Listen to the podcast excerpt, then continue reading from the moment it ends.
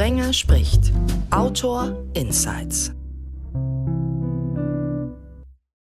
Sprenger spricht hier, hallo zusammen. Wir gehen in dieser Ausgabe auf Reisen. Reisen in andere Länder, Reisen in ein anderes Deutschland und Reisen in die Jugend von euch, euren Eltern, vielleicht sogar euren Großeltern, who knows. Wir kurven also einfach ein bisschen rum.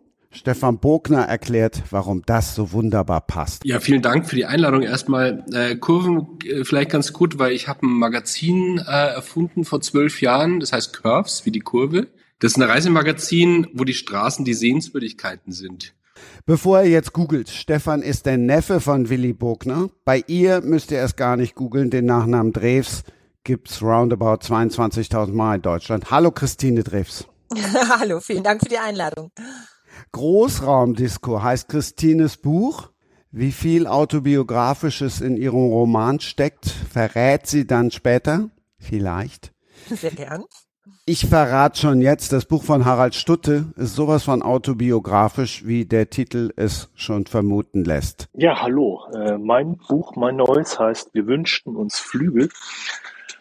Und das beschreibt einfach einen Teil meiner Jugend. Also eigentlich meine ganze Jugend bis ich 20. Stefan, wir wünschten uns Flügel. Wonach klingt das für einen, der wie oft schon um die Welt gereist ist? Ja, also so oft nicht. Ich habe zwar viele Kilometer auf der Uhr. Äh, wir wünschen uns Flügel, ja, habe ich ja, nur, nur bin ich ganz gern auf dem Boden unterwegs. Ich muss sagen, äh, der Titel Wir wünschten uns Flügel, ich fühle mich da total von angesprochen. Ich bin zwar nicht äh, in der ehemaligen DDR aufgewachsen, wo Fliegen sicherlich noch vielleicht mehr Sehnsucht war als bei uns in Westdeutschland. Aber ich komme aus so einer ähm, norddeutschen Kleinstadt, die ich in meiner Kindheit und Jugend immer als total eng empfunden habe. Und davon wegzuwollen, was auch so ein bisschen Thema in meinem Roman ist, das äh, hat mich total geprägt. Und deshalb kann ich das total gut nachvollziehen. Dieses Wir wünschten uns Flügel ist ja irgendwie auch so ein Sehnsuchtsversprechen.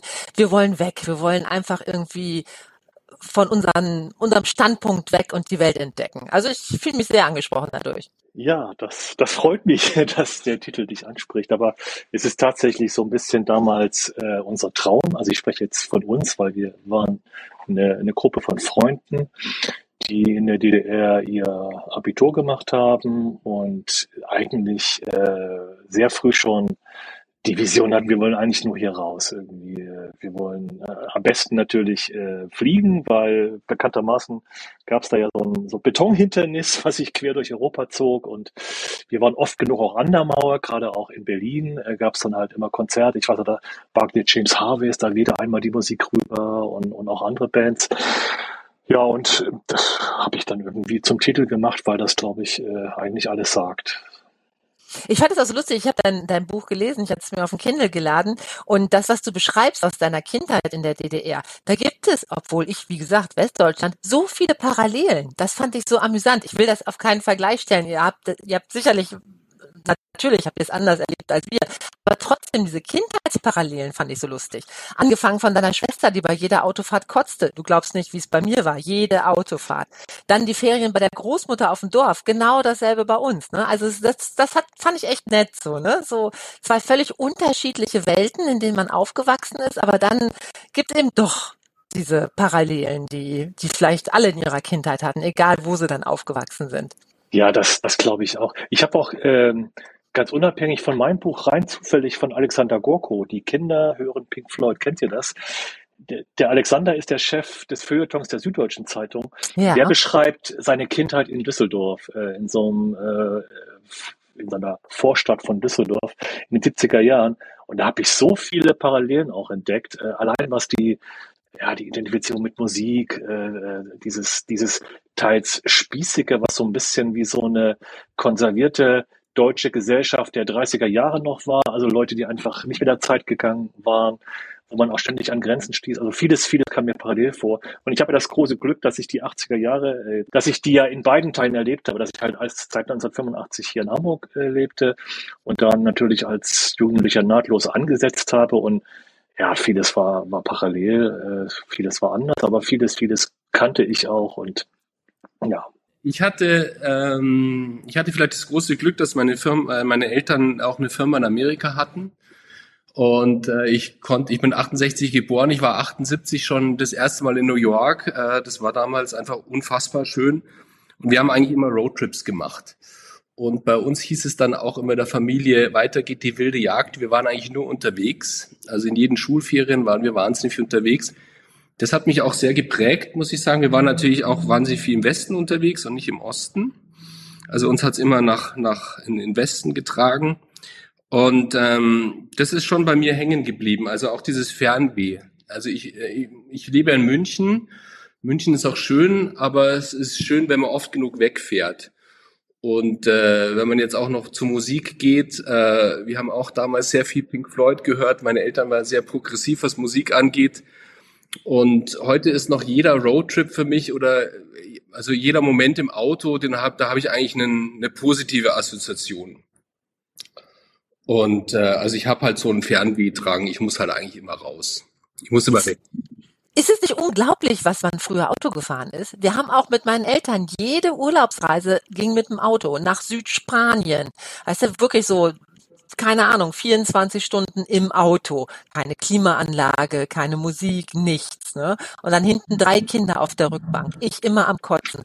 Wenn ich mir das jetzt überlege, was das für, für Fahrten waren, aber es war völlig normal. Fliegen war ja, also bei uns jedenfalls stand es nicht zur Debatte. Also für, uns ist es immer noch so, wir fahren wahnsinnig gern in der Gegend rum, aber man sieht halt einfach viel mehr. Also es ist halt einfach so. Und äh, klar kann man jetzt fliegen. Fahren ist für mich, ich, ich sehe hinter jeder Kurve was Neues, es passiert viel und klar ist mit, also hinten auf dem Rücksitz mit einem alten Auto, klar haben wir auch gekotzt, vor allem in den Alpen. Aber das gehört halt dazu. ich glaube, die, die 80er Jahre, da wurde, da wurde viel gekotzt. Ne? ja, als, als Kind. Spielt auch in meinem Buch eine zentrale Rolle. Ich habe auch viel gekotzt. Ich habe Bier getrunken, was ich eigentlich gar nicht trinken wollte und habe dann auch heimlich, damit es die Freunde nicht sehen, gekotzt. Egal, das war jetzt noch so, Aber so eingefallen. Harald, dann lass uns mal kurz beim Kotzen bleiben. Wie sehr kotzt du denn dann, wenn du zurückdenkst und weißt, dass du damals nicht dahin konntest, wo Stefan jetzt zum Beispiel gerade von erzählt hat oder wo Christine sogar von gesprochen hat. Also wir müssen ja nicht mal über einen großen Teich, sondern es ging ja nicht mal nach Südspanien. Ja, da kotze ich gar nicht so. Das habe ich alles nachgeholt und äh, äh, ich habe das damals auch jetzt äh, als nicht so quälend empfunden, wir haben schon viel gemacht. Wir sind damals sehr viel per Anhalter gefahren. Ich war in den, also in, da gab es immer so eine Institution, die hieß Kinderferienlager. Und da wurden, äh, das ging meistens über die, die Firmen der Eltern. Und dann wurden die Kinder im Sommer, in diesen endlos langen acht Wochen Sommerferien, wurden sie halt für 14 Tage irgendwo geparkt. Die Eltern hatten dann, die hatten ja nicht so viel Urlaub. Ne? Ich glaube, das waren irgendwie nur 20 Tage oder was man da im Osten hat. Ich weiß es gar nicht so genau. Jedenfalls kam man da in Kinderferienlager und das war teilweise ganz lustig und teilweise war es auch blöd. Aber äh, das war halt in der Tschechoslowakei, in Polen. Ich war dann auch irgendwie mal in Mecklenburg und da hat man dann knutschen gelernt von tschechischen Mädchen und die die, die versautesten Worte, die in anderen Teilen des Landes irgendwie gerade populär waren. Und, und äh, von daher, ich habe das schon empfunden, dass, äh, dass wir ein sehr begrenztes Leben haben. Also als Jugendlicher, wir waren jetzt nicht so, dass wir dann ewig dachten, ah, was für ein Mist und irgendwie alles lähmen. Wir haben dann halt was draus gemacht. Wir sind dann noch immer jeden, eigentlich jedes Jahr einmal nach Prag per Anhalter. Äh, das, das war damals auch aus Sicherheitsbedenken überhaupt kein Thema irgendwie. Äh, man ist dann wirklich äh, die Landstraße und dann teilweise mit dem Traktor irgendwie 40 Kilometer ins nächste Dorf und dann wieder weiter. Also so eine Reise könnte auch gut drei Tage dauern. Aber das, das hatte für, für mich war das so ein bisschen ähm, Bob Dylan, äh, Amerika, irgendwie so Hippie-Kultur umherreisen. Und das Reisen, das, das ist ja heute noch so, wenn, was ihr vorhin gesagt habt, das kann ich voll nachvollziehen. Im Auto sitzen und irgendwo von A nach B fahren, also gerade wenn man jetzt nicht jobmäßig unterwegs ist, sondern wirklich privat reist, das hat ja einen Zauber immer noch. Ne? Also irgendwie, ich, da kommen mir auch die besten Gedanken, auch so für Bücher oder Artikel oder so. Wenn ich im Auto sitze, selbst wenn ich fahre, äh, dann, dann, dann schweifen meine Gedanken ab und ich habe total gute Einfälle. Und ich manchmal wünsche ich mir ein Diktiergerät und, und möchte dann irgendwas äh, festhalten. Aber Harald, eine Frage. War denn Trampen bei euch wirklich völlig ungefährlich? Weil bei uns war Nee, genau das Gegenteil. nee, du, Wir sind so total Nee. geimpft worden, niemals trampen. Das ist ein Todesurteil. Aktenzeichen XY war voll mit äh, Tram Trampern, denen irgendwas passiert ist. Und bei euch war das aber war nee, schon auch, also es ja. gab es, es gab garantiert auch äh, Missbrauchsfälle, alles Mögliche. Aber es hat die thematisiert wurden. Ne? Also im Osten war so ein bisschen die Mentalität, die heute Menschen aus der dritten Welt äh, oder aus, aus anderen Ländern, wo man sagt so, ja, kann immer was passieren. Ne? Es ist halt, äh, also äh, das ganze Leben ist ein einziges Risiko. Äh, und ich kann mich nicht gegen alles absichern, also äh, macht man das trotzdem.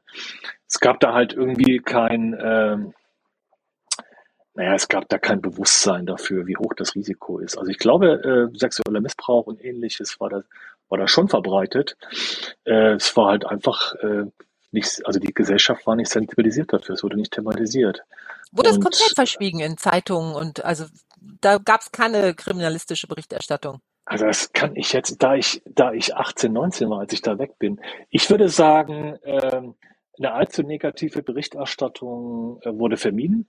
Also es wurde schon über, über äh, Kriminalfälle berichtet, aber sehr nüchtern. Es war, es gab ja, wir hatten ja keine Boulevardmedien oder ähnliches. Das war alles sehr nüchtern. Und dann würde ich auch sagen, geschönt irgendwie. Also ich glaube nicht, dass das ein reales Bild war. So.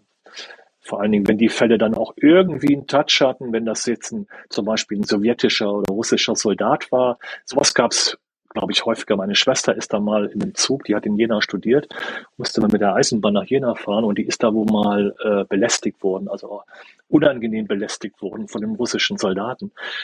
Und sowas, glaube ich, durfte man nicht zur Anzeige bringen. Da hätte man Ärger bekommen. Und Mhm. die waren einfach sak sakrosankt gegen jegliche Strafverfolgung. Also ich vermute mal, da gab es äh, erhebliche Dunkelziffern, aber die sozialistische Welt, die musste ja auch äh, in puncto äh, Sicherheit und in puncto äh, Straf Strafübertretungen Vorbild sein. Und da gab es wahrscheinlich kaum Fälle. Guck mal, aber selbst da gibt's so kleine Parallelen. Äh, da, also ich komme aus Osnabrück gebürtig und wir hatten englische Soldaten in, in meiner Kindheit noch, die da stationiert waren. Und ähm, die waren total gefürchtet. Die haben die Mädels belästigt, die haben gesoffen wie die Löcher, die haben sich geprügelt und jeder hatte irgendwie so ein bisschen Schiss davor. Und am schlimmsten war es dann aber, wenn einer von den englischen Soldaten Mist gebaut hat, dann kam die Militärpolizei. Und wenn die kam, dann hatten halt auch die englischen Soldaten Schiss, weil die gingen so hart dazwischen, die haben die so niedergeknüppelt. Das war so, also wirklich so wie so eine fremde Macht, ja, die es ja auch irgendwo quasi war, ne? Die, die da für Ordnung gesorgt hat. Also ein bisschen anders Ja. als bei euch, ne? Weil wir durften schon Kritik üben, klar, aber gefürchtet waren die auch. Hm, ja. Stefan, lässt du jemanden mitfahren? Nee, ungern. Also wir sind ja zu zweit meistens unterwegs. Das Auto ist auch mit zwei Leuten voll mit dem ganzen Equipment. Von daher ähm, eher nicht. Also wir waren jetzt in Patagonien, äh, Chile, Argentinien. Hm, Da ist, ist dann schon mal, da hat mal jemand vielleicht äh, so einen Platten. Da hilft man natürlich. Oder wir hatten einen Motorradfahrer, der ist umgestürzt und konnte seine Maschine nicht mehr aufheben, war eingeklemmt. Gott sei Dank nichts passiert. Der lag da mal fünf Stunden, weil da kommt halt keiner vorbei. Da hilft man sich. Ich glaube, es gibt einfach Länder, wo, wo es mal besser ist, nicht anzuhalten, ja, äh, oder Ecken. Und sonst sollte man sich auf alle Fälle helfen und äh, kommt halt drauf an, wo man ist, ja, und wie dicht besiedelt das ist. Was war so die gefährlichste Ecke, wo du unterwegs warst? Ja, ich war jetzt noch nie in, also richtig, ich glaube, es ist immer so, wie du, wie du unterwegs bist. Also ich hatte jetzt noch nie eine, eine ernsthafte Situation. Im Nachhinein denke ich mir eigentlich, war ich auch schon oft in Amerika. Ich glaube, da ist es eigentlich wirklich am gefährlichsten, weil da alle Schusswaffen haben oder viele. Ähm, und aber ansonsten, ich war jetzt auch an der Grenze zu Laos und so, wo halt überhaupt kein Mensch mehr auch mehr Englisch spricht. Es kommt darauf an, wie man sich halt einfach bewegt. Und also ich hatte jetzt noch nie eine Extremsituation. Vielleicht war ich aber auch noch nie, sag mal, so krass unterwegs, dass ich ja irgendwo halt bin, wo ich sag, da komme ich mal in Bertoli oder so. Hatte ich noch nicht, muss ich sagen. Ich habe auch so den, die Erfahrung gemacht, dass so die statistisch äh, gefährlichsten Länder, wenn man jetzt hier so Kriminalitätsstatistiken lesen würde, jetzt äh, El Salvador oder Südafrika oder so, äh, dass wenn man dann dort ist ähm, und das Land auf sich wirken lässt, dass man das erstmal gar nicht nachvollziehen kann. Denkt so, die Leute lächeln einen an und es ist einfach nett und und, und äh, ich habe auch irgendwie die Erfahrung gemacht, dass wenn man sich so an gewisse Regeln hält und wenn man vor allen Dingen auch so ein bisschen ähm, offen ist für, für riskante Situationen oder wenn, wenn man merkt, die, die, die Gegend ändert sich oder die Blicke der Leute sind anders oder dass, äh, dass man ja auf sein Inneres hören sollte und dann auch wirklich einen Rückwärtsgang einlegen, also auch eben laufen, also im, im Spazieren gehen, aber dass eigentlich die Welt äh, ein friedlicher Ort ist. So, ich habe äh, also ich habe auch von all den Ländern, ich habe äh, in Afrika fast alle Staaten besucht, also 80 Prozent sagen wir mal, und es ist nie was passiert. Und rein statistisch war ich in den Ländern, wo wo äh, hundertfaches Risiko als jetzt hier äh, in, in Hamburg oder äh, München oder so. Äh, also also ich muss sagen, da habe ich als Frau unterschiedliche Erfahrungen gemacht. Also mir ist auch nie wirklich was passiert, das jetzt nicht. Aber wenn ich als Frau in Asien zum Beispiel unterwegs war, das ist ein angenehmes Reisen als Frau, weil da äh, wirklich respektvoll mit Frauen umgegangen wird und man wird einfach nicht auf der Straße belästigt, was ja nicht immer gleich eine Gefahr bedeuten muss, aber was natürlich einfach sehr unangenehm ist. Was ich zum Beispiel in Ägypten erlebt habe, wo, also ich bin auch noch blond dazu, ne, was also wirklich äh, eine Aufforderung ist zum anmachen, sage ich mal so. Und das gibt dir einfach ein, ein, sehr unterschiedliches Sicherheitsgefühl. Ob dann, es ist ja auch nie was passiert, aber du fühlst dich natürlich schon dann anders, ob du irgendwie in einem Land unterwegs bist, wo man es eher normal findet, eine westliche Frau anzusprechen oder wo man Frauen einfach respektiert und in Ruhe lässt. Also das muss ich ja, schon sagen. Das, das würde ich, das würde ich immer unterschreiben. Also meine Erfahrungen sind natürlich überhaupt nicht, haben keinen Anspruch auf Allgemeingültigkeit. Ich bin, ich bin Mann und ich bin äh, äh, dazu Europäer und dann ist man natürlich ganz anders unterwegs als, also die meisten, ich weiß das aus Südafrika, das ist sozusagen meine zweite Heimat, weil meine Frau ist Südafrikanerin und wir sind oft dort. Als Südafrikaner bist du in diesem Land einem ganz anderen Risiko ausgesetzt. Es wird zwar jeder Fall den, es einen Deutschen trifft, wird hier sofort monatelang ist der Thema in den Medien. Aber was da zum Beispiel den Townships unter Schwarzen passiert, das sind die eigentlichen Opfer so. Daher ist meine Wahrnehmung, wenn ich jetzt als, äh, als privilegierter weißer Mensch durch die Welt reise und, und sage, auch die Welt ist friedlich, hat das überhaupt keinen Anspruch auf Allgemeingültigkeit. Äh, die Welt ist natürlich gefährlich, aber ich habe jetzt nur von meinem Empfinden gesprochen und das, was mir eben passiert ist, aber das mhm. sollte man überhaupt nicht. Und du als Frau hast natürlich da auch eine ganz andere, bist da auch ein ganz anderes, äh, gehst ein anderes Risiko ein und das kann ich nachvollziehen, auch gerade was bei den Ländern, die du angesprochen hast. Ja. ja, total lustig war, ich war mal alleine in Ecuador für vier Wochen und ich weiß noch, meine Mutter hatte mich total gewarnt, wie kannst du da alleine hin und die Südamerikaner und du als, als große blonde Frau und, und, und, und, und, ne? Alle Vorurteile, die man hat und die ja in Teilen auch berechtigt sind.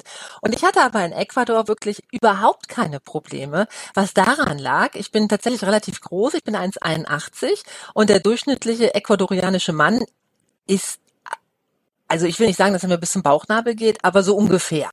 Und tatsächlich haben, hatte ich überhaupt keine Probleme. Ganz im Gegenteil. Die haben mich zum Teil angeguckt, als hätte ich ein leichtes Handicap oder irgendwie sowas. Weil die hatten Angst vor dir, ja, so dass du sie niedermachst. so ein bisschen. Weil ich so für deren Verhältnisse so absurd groß war, weißt du? Das war echt, echt ganz lustig.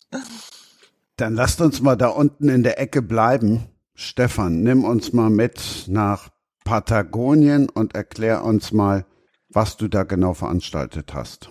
Ja, Patagonien, ähm, das ist auch eine Reise, die hat mich total verändert. Äh, da beiß ich mich auch noch irgendwie in den Arsch, wenn man das sagen darf, dass ich noch früher nie in Südamerika war. Das ist ja so ein Sehnsuchtsort. Es gibt so ein paar Sehnsuchtsorte als vielleicht Europäer wie Island, Neuseeland, Patagonien, so das Ende der Welt, da will man mal hin.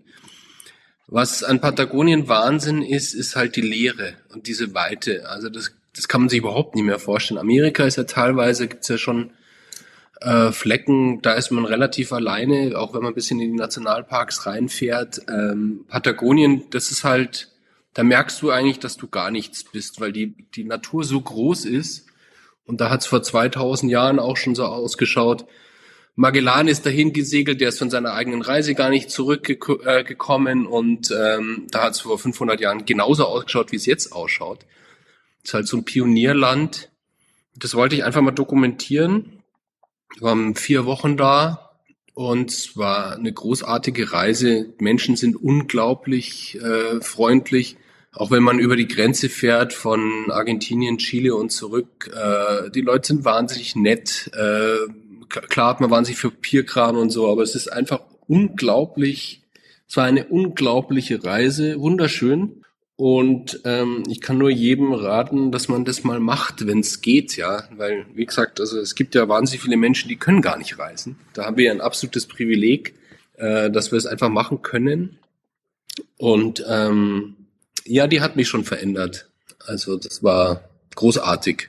Gibt's auch als Buch und auch davor steht wieder Curves. Nimm noch mal alle mit, was Curves heißt und dann blätter doch noch mal durch dieses Buch. Ich weiß, Fotografien zu schildern ist schwieriger, aber da musst du jetzt durch. Ja, also es ist ein, ist ein also ich habe damit angefangen. Ich habe ja lange auch äh, Reisemagazine gemacht für große Verlage. Ich hatte früher eine Designagentur mit für 20, 25 Jahre, wo ich das alles gemacht habe und ich habe irgendwann gedacht, es gibt kein Reisemagazin, wo die Straße die Sehenswürdigkeit ist oder ein Automagazin ohne Autos und habe es einfach so angefangen. Hat sich dann auch, äh, ich habe einfach mein eigenes Geld genommen ähm, und es hat sich dann verkauft, äh, was mich ein bisschen gewundert hat.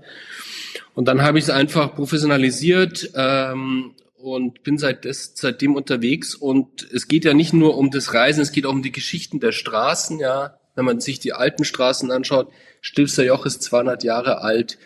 Gotthardstraße, da hat auch, da gab es schon Kriege, da wurde auch die Schweiz gegründet. Und äh, jede Straße hat halt so ihre Geschichten und die Straße, die verbindet ja die Menschen. Und das finde ich eigentlich so spannend.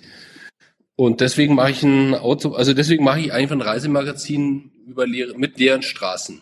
Und das ist immer monothematisch. Ähm, zum Beispiel Norditalien vom Stilfser Joch nach Venedig oder ganz Österreich oder eben Patagonien von Puerto Montt nach Ushuaia. Ist ja nur ein Drittel von Chile, da muss ich unbedingt auch nochmal was Zweites machen. Ich war auch in Thailand und so weiter, in Malaysia. Und es ist interessant, dass das die ganze äh, Welt auch äh, liest und auch kauft. Ja, das ist eigentlich das Schönste. Und ähm, ja, das ist das Prinzip. Es ist äh, sehr, sehr, also natürlich im Fokus stehen die Foto, also die Fotografie. Ähm, und es ist sehr lebendig geschrieben wie halt ein Roadtrip. So ein bisschen wie, das Konzept ist eigentlich wie wenn Quentin Tarantino und Sophie Coppola im Auto sitzen und sich auf eine Reise machen. Das ist so mal so das, äh, das Rezept davon. Sag mal, und machst du die Fotos mit einer Drohne oder, oder wie arbeitest du? Also ähm, Drohnen fliegen darfst du ja nur bis 100 Meter, Nationalparks ja eh nicht, deswegen nehme ich entweder ein Flugzeug oder einen Helikopter. Ähm, ist, Helikopter ist ein bisschen teuer, aber es lohnt sich am Ende vom Tag. Und Flugzeug, es gibt ja wahnsinnig viele so Fliegerclubs. Die gibt's ja überall. Und wie es so VW Käfers in der, in der Welt gibt, gibt's auch so Cessnas, ja, so kleine Flugzeuge. Die Leute sind immer ganz froh, wenn sie ein paar Flugstunden auf ihrer Maschinen kriegen und dann fliegst halt mit denen in der Gegend rum. Und es sind auch toll, welche Geschichten die natürlich erzählen. Und äh, da kommen die Fotos her. Bei den Filmen ist es dann oft eine Drohne aber hauptsächlich ist es dann doch irgendwie die Fliegerei. Was auch fantastisch ist, weil du halt die Perspektive änderst. Da müsste ich auch schon wieder kotzen, leider. um mal zurück zum Thema nee. zu kommen. Aber es ist eben wichtig, weil eine Straße aus einer anderen Perspektive ist halt einfach, äh, ich finde das ja fast, äh, ist ja Architektur. Ja, also wenn man sich die gerade die Passstraßen anschaut, jeder kennt ja irgendwie den Eiffelturm oder oder so oder Empire State Building oder Sagrada Familia. So die Straßen, die uns, äh, die wir täglich haben, auch die geschichtlichen Straßen, die kennt ja kaum. Oder, oder sag mal, die, schätz, die schätzen die Leute nicht. Und es ist aber eigentlich schon auch Architektur oder Straßenbaukunst, gerade wenn es um die Alpenstraßen geht. Da fällt mir ein, dass ich letztes Jahr die, die Route 66 lang gefahren bin, äh, also zum Thema Straße. Ja, das Überbleibsel, ja, das, das ja, ja, ja, Überbleibsel, ja. Nee, du, Du, wenn du, wenn du von der, von, vom Freeway runterfährst, hast du sie überall. Du kannst die Route 66 kannst du schon bis Flagstaff kannst du durchfahren. Ja, kannst du fahren. Die hat halt, man ersetzt sie halt durch diese Autobahn, aber ähm, wenn man sich die Zeit nimmt und dann runterfährt, ist halt teilweise, du hast das ja wahrscheinlich selber gesehen, das ist teilweise halt ein bisschen Museumskitsch, ne? Da haben sie halt überall diese Route 66 Schilder und jeder, jeder thailändische Imbiss hat dann so Route 66 Imbiss und so weiter. Aber, also ich fand das so, ich fand so jenseits dieses Kitsches äh, ist da schon noch eine Menge an äh, schönen Geschichten und, und äh, passt irgendwie. Und ich hatte auch noch dieses, äh, kennt ihr Früchte des, des Zorns von, von John Steinbeck? Mhm. äh, das spielt ja auch an dieser Straße, wo dann äh, in den 30er Jahren diese aus, äh, ach Gott, da fällt mir der Name nicht ein, aus diesem Dust Bowl, aus dem amerikanischen Dust Bowl, die Farmer, äh, weil jahrelang Trockenheit war, Richtung Westen gezogen sind, in diese Straße lang. Und das zusammen, das irgendwie machte sie mir noch sympathischer und noch spannender. Hm. Ja, das, das zum Thema Straße. Es gibt ja diese ganzen Handelswege, ja, ist ja, da, da kommt es ja her. Also ganzen Säumerstraßen, Seidenstraße kennt man ja auch. Ja, es sind halt spannende Geschichten.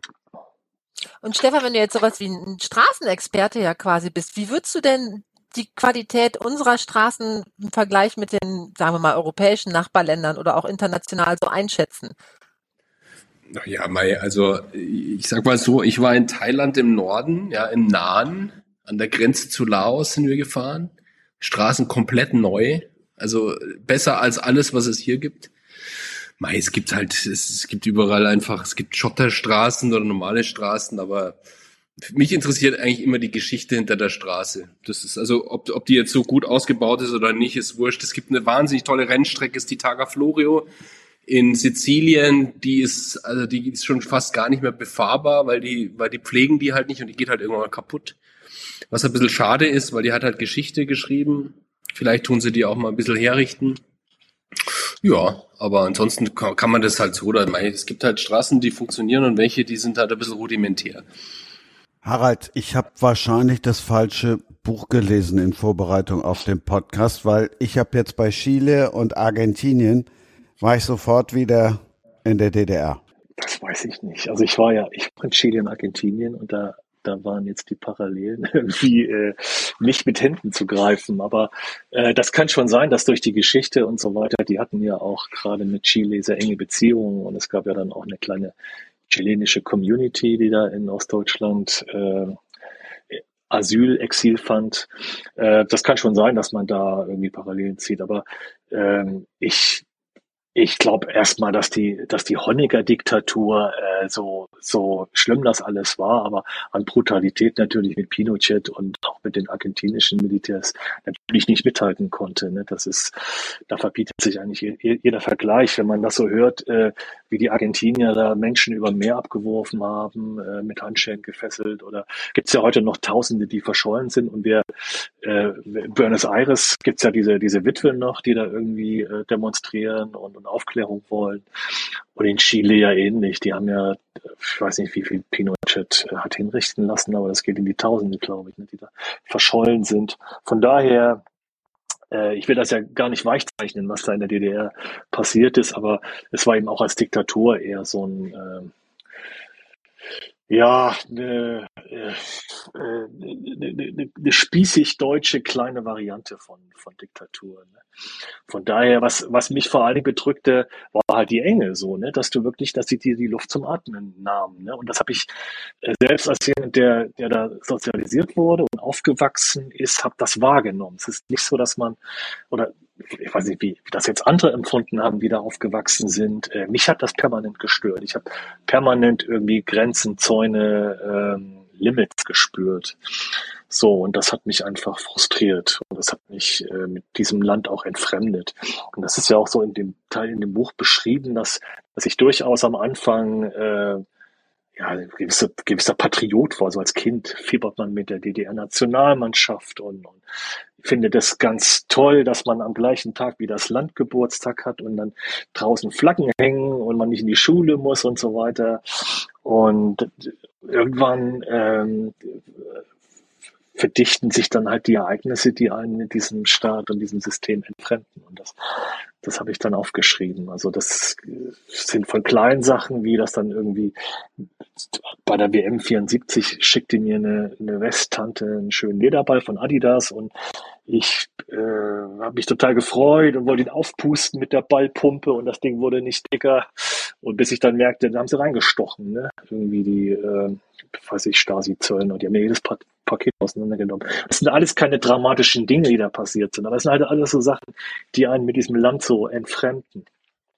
Dass man in der Schule halt in der, ich war in der fünften Klasse, wie alt ist man da? Elf. Ne? Und dann wurde ich zum Gespräch gebeten, ob ich nicht eine Offizierskarriere eingehen möchte und das jetzt schon irgendwie äh, auch dokumentieren, weil man mir dann auch, äh, wenn es auf weitergehende Schulen äh, geht, was ja in der DDR ein Privileg war, da kam ja, also kamen nur ganz wenige hin, was mir helfen würde. So, und dann meine Eltern haben natürlich erstmal gesagt, Schreck und auf keinen Fall und wir, wir lassen uns auf gar nichts ein. Naja, und solche Dinge halt waren dann so der Ausschlag. Aber ich würde das jetzt mit südamerikanischen Diktaturen nicht unbedingt vergleichen. Also, also merkst du das heute als erwachsener Mann noch, dass es da Sachen gibt, die dich da von früher immer noch prägen? Ja, da, da müsste man mein Umfeld fragen. Also ich habe mir ganz, ich habe mir eingebildet bis vor wenigen Jahren, äh, dass das in mir überhaupt keine Rolle mehr spielt, dass das komplett weg ist. Ich fand sogar so DDR und, das, und die ganzen Themen unsexy irgendwie. Also wenn ich, äh, ich habe ich hab ja schon einige Biografien geschrieben über andere Menschen oder auch so Themen, wenn ich jetzt hier für äh, meine Zeitung oder auch für andere Blätter äh, schreibe, äh, es gab viele Dinge, die ich spannend fand. Also gerade auch Reisen und, und, und, und Reisereportagen, aber auch so historische, politische Dinge. Da gehörte die, die DDR nie dazu. Und das ist aber jetzt so ein bisschen, also seit ich dann auf die Idee kam, dieses Buch zu schreiben und dann auch recherchiert habe, so die eigene Stasi-Akte oder den Aktenberg vielmehr, der da existiert, da habe ich dann gemerkt, Mann, das ist ja doch irgendwie präsent und das ist ja doch irgendwie da und das hat mich dann auch beschäftigt und ich habe mich dann irgendwie auch neu wiederentdeckt, weil was ich da in dieser Akte las über mich, das war ein anderer Mensch. Ich, ich habe auch meine Handschrift gesehen und und sind ja alle Verhöre, äh, also alle diese diese Vernehmungen sind da protokolliert und das ja, ich habe mich da wirklich neu entdeckt und und bin überrascht, wie mich das äh, auch jetzt nach Erscheinen irgendwie immer noch beschäftigt. Also das ist, wahrscheinlich ist das dann im Alter so, dass dann irgendwie die Vergangenheit einen dann doch wieder so ein bisschen einholt und beschäftigt. Und ich habe mich über, über meinen Opa gewundert, der, der war Jahrgang 1894, 95 und der hat bei jedem Familiengeburtstag aus dem Ersten Weltkrieg erzählt, immer wieder irgendwie, äh, an der Sonne und Gangenschaft und keiner konnte es mehr hören. Ich habe mir es immer angehört, aber das ist dann halt bei alten Menschen wahrscheinlich spielt dann so die jüngste Vergangenheit, die also die äh, Vergangenheit aus jüngeren Jahren eine ganz zentrale Rolle. Keine Ahnung, müsste ich einen äh, Psychologen, Psychologin fragen. Aber du hast, nachdem du nach Hamburg gezogen bist, du hast nie wieder im Osten gewohnt, oder? Nee, ich habe da nie wieder gewohnt. Ich hab, äh, bin 85 nach Hamburg und habe dann hier auch, äh, also wir sind erstmal, dann wollte ich studieren und habe aber vieles nicht gewusst, zum Beispiel auch nicht, dass ich mich mit meinem Abi einklagen kann und eigentlich alles studieren kann sofort, weil ich so ein Härtefall war und habe dann brav Wartesemester geschrubbt, bin dann mit einem Freund nach Westafrika gefahren mit dem Auto, so quer durch quer durch die Wüste und damals ging das noch, äh, auch so durch Algerien, Mali und so weiter. Und ja, habe so ein bisschen Dinge getan, bis ich dann 89 mit dem Studium in Hamburg angefangen habe. Gejobbt, so in Kneipen und dies und das gemacht. Genau. Aber ich war nie wieder, also ich habe dann im Osten irgendwann mal äh, bei der Zeitung auch wieder gearbeitet, aber habe dann immer so, bin meistens gependelt. Kurze Zeit nur. Wie geht's dir denn, wenn du wieder in deine Heimat zurückgehst? Ach gut, Leipzig ist eine schöne Stadt. Ich, also das hat mit dem Leipzig von damals nicht viel zu tun. Das, ich finde, das ist eine, eine heitere und eine äh, lebensfrohe Stadt. Und muss ich auch, also muss, muss den Vergleich mit ähnlich großen Städten in den alten Bundesländern auch nicht scheuen. Also ich bin eigentlich ganz gerne in Leipzig. So. Da kommen keine, keine traurigen Erinnerungen quasi oder unangenehme Erinnerungen von früher hoch. Oder schöne Erinnerungen. Oder schöne, genau. Ja, also beides. Schöne, schöne Erinnerungen, wenn man äh, so Freunde trifft oder wenn man äh, so Orte besucht, wie dieses legendäre, ich habe das ja auch im Buch beschrieben, Eden hieß unsere Diskothek, Großraumdiskothek, unsere, auch wenn sie nicht so einen großen Raum hatte, aber die war dann irgendwie die letzten Monate, Jahre so unser, unser Wohnzimmer sozusagen. Oder wenn ich ähm, klar meine Familie treffe, so meine Mutter oder meine, meine Verwandten. Und unschöne Dinge gibt's äh, auch manchmal. Das ist dann, wenn ich dann manchmal so die, auf diese, diese, diese Kleingeisterei, also wenn man dann so Leute äh, trifft oder mit Leuten zusammenkommt, wo man denkt, ey, das, das war damals auch schon so. Dieses, äh, was ich, sich, äh, sich, sich anzumaßen, dem anderen zu sagen, wie er zu sein hat oder was er gerade falsch macht. Also nur so ein Beispiel, da fahre ich irgendwie, das kann, kann einem auch in Hannover passieren, muss ich, muss ich vorausschicken, aber da fahre ich durch so eine Gartenanlage und hatte vielleicht 35 km auf dem Tacho. Da springt aus dem Garten so ein Typ raus. Du bist hier nicht in Hamburg, hier ist Tempo 30. Oh dachte Gott. ich, ah Gott, das, so sind sie. Und dann auch diese Aufregung zu suchen wegen so einer Lappalie oder ich stand dann irgendwie in der Nähe eines Badesees, so äh, äh habe ein Auto geparkt, so halb auf dem auf dem auf dem äh, Gehweg und dann kam da auch irgendwie so ein, so ein alter Anwohner und, und hat mir dann einen Vortrag gehalten. Hier gilt die TVO und ja dieses Kleinkarierte. Also mhm. ich will den Ostdeutschen nicht Unrecht tun. Das kann einem überall passieren, aber ich habe immer den Eindruck, das ist da besonders verbreitet. Dieses sich einmischen und dann irgendwie äh, schlechte Laune verbreiten. Und das genieße ich in Hamburg schon eher, auch in Berlin habe ich auch eine Zeit lang gelebt, dass man einfach den anderen lässt, wie er ist. Äh, und, und wenn mich das jetzt stört, ich muss es ja nicht in dem Konflikt irgendwie austragen. Warum muss ich den jetzt anpöbeln? Äh, es ärgert mich, aber ich schluck's einfach oder lass ihn einfach äh, das, das machen. Ja. Fragen wir doch einfach den Bayern unter uns. du, in Bayern ist, also da gibt's, gibt's totale Deppen, ja, wie man in Bayern sagt, ja. Das, das, das kann dir, das passiert dir überall. Also das ist völlig wurscht, wo du bist. Ich glaube schon, das ist so ein bisschen deutsches Phänomen, aber ob das jetzt, glaube ich, irgendwo äh, hinter Dresden ist oder in äh, Bad Tölz, das, das Mindset ist vielleicht auch typisch deutsch, dass man den anderen so ein bisschen immer belehren muss. Das merkt man vor allem, wenn man viel wegfährt. Also wenn man in anderen Ländern ist, merkt man schon, in welchem Land man, in welches, in welches Land man zurückkehrt. Das merkt man spätestens bei der Passkontrolle. Aber so ist es halt, ja. Mein Eindruck ist, dass je größer die Stadt ist und, und, und je mehr und je mehr die Stadt auch äh, das andere äh, im Endeffekt in sich äh, absorbiert hat, desto weniger findet sowas statt. So und ja. deswegen äh, für mich kann eine Stadt eigentlich gar nicht groß genug sein. Auch wenn das natürlich Schattenseiten hat, man lebt viel äh, viel viel anonymer und es gibt natürlich weniger menschliche Wärme und so weiter, aber dieses Kleinkarierte und sich einmischen, das halte ich schon für ein Phänomen der, der Provinz und die ist in Deutschland, glaube ich, sehr verbreitet. Also das würde ich, das würde ich echt bestätigen. Ich lebe ja nun seit seit vielen, vielen Jahren in Köln und äh, jeder, der schon mal in Köln war, weiß vielleicht, dass es hier nun wirklich ist, leben und leben lassen und sich gar nicht drum geschert wird, wer was tut. Das hat natürlich einerseits den Vorteil, dass Köln wahnsinnig lebenswert ist und die Leute wirklich wahnsinnig entspannt sind. Es hat allerdings natürlich auch den Nachteil, dass es zu einer gewissen, ich will nicht sagen Vermüllung der Stadt kommt, aber so ein bisschen schon. Ne? Also ich meine, Köln ist halt irgendwie dreckig und äh, äh, es funktioniert nicht viel, während meiner Heimatstadt Osnabrück, wo eben durchaus auch sowas gepflegt wird, was du eben erzählt hast, Harald, ist, ist picobello. Da liegt nichts rum, da gibt's kein Graffiti, da ist alles sauber und ordentlich. Ne? Hat so, es hat so zwei Seiten, das Ganze. Wir kommen gleich zu den 80er Jahren. Vor allen Dingen gehen wir gleich in die Disco, aber zuerst gehen wir nochmal auf die Straße. Wie baut man eine harmonische Beziehung zu seinem Hund auf? Puh, gar nicht so leicht. Und deshalb frage ich nach, wie es anderen Hundeeltern gelingt, beziehungsweise wie die daran arbeiten. Bei Iswas Dog reden wir dann drüber. Alle 14 Tage neu mit mir, Malte Asmus und unserer Expertin für eine harmonische Mensch-Hund-Beziehung, Melanie Lippisch. Iswas Dog mit Malte Asmus. Überall, wo es Podcasts gibt.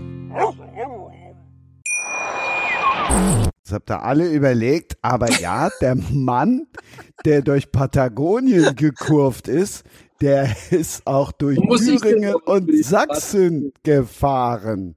Das war das Buch vor Patagonien. Wie groß, genau. wie groß war der Kulturschock?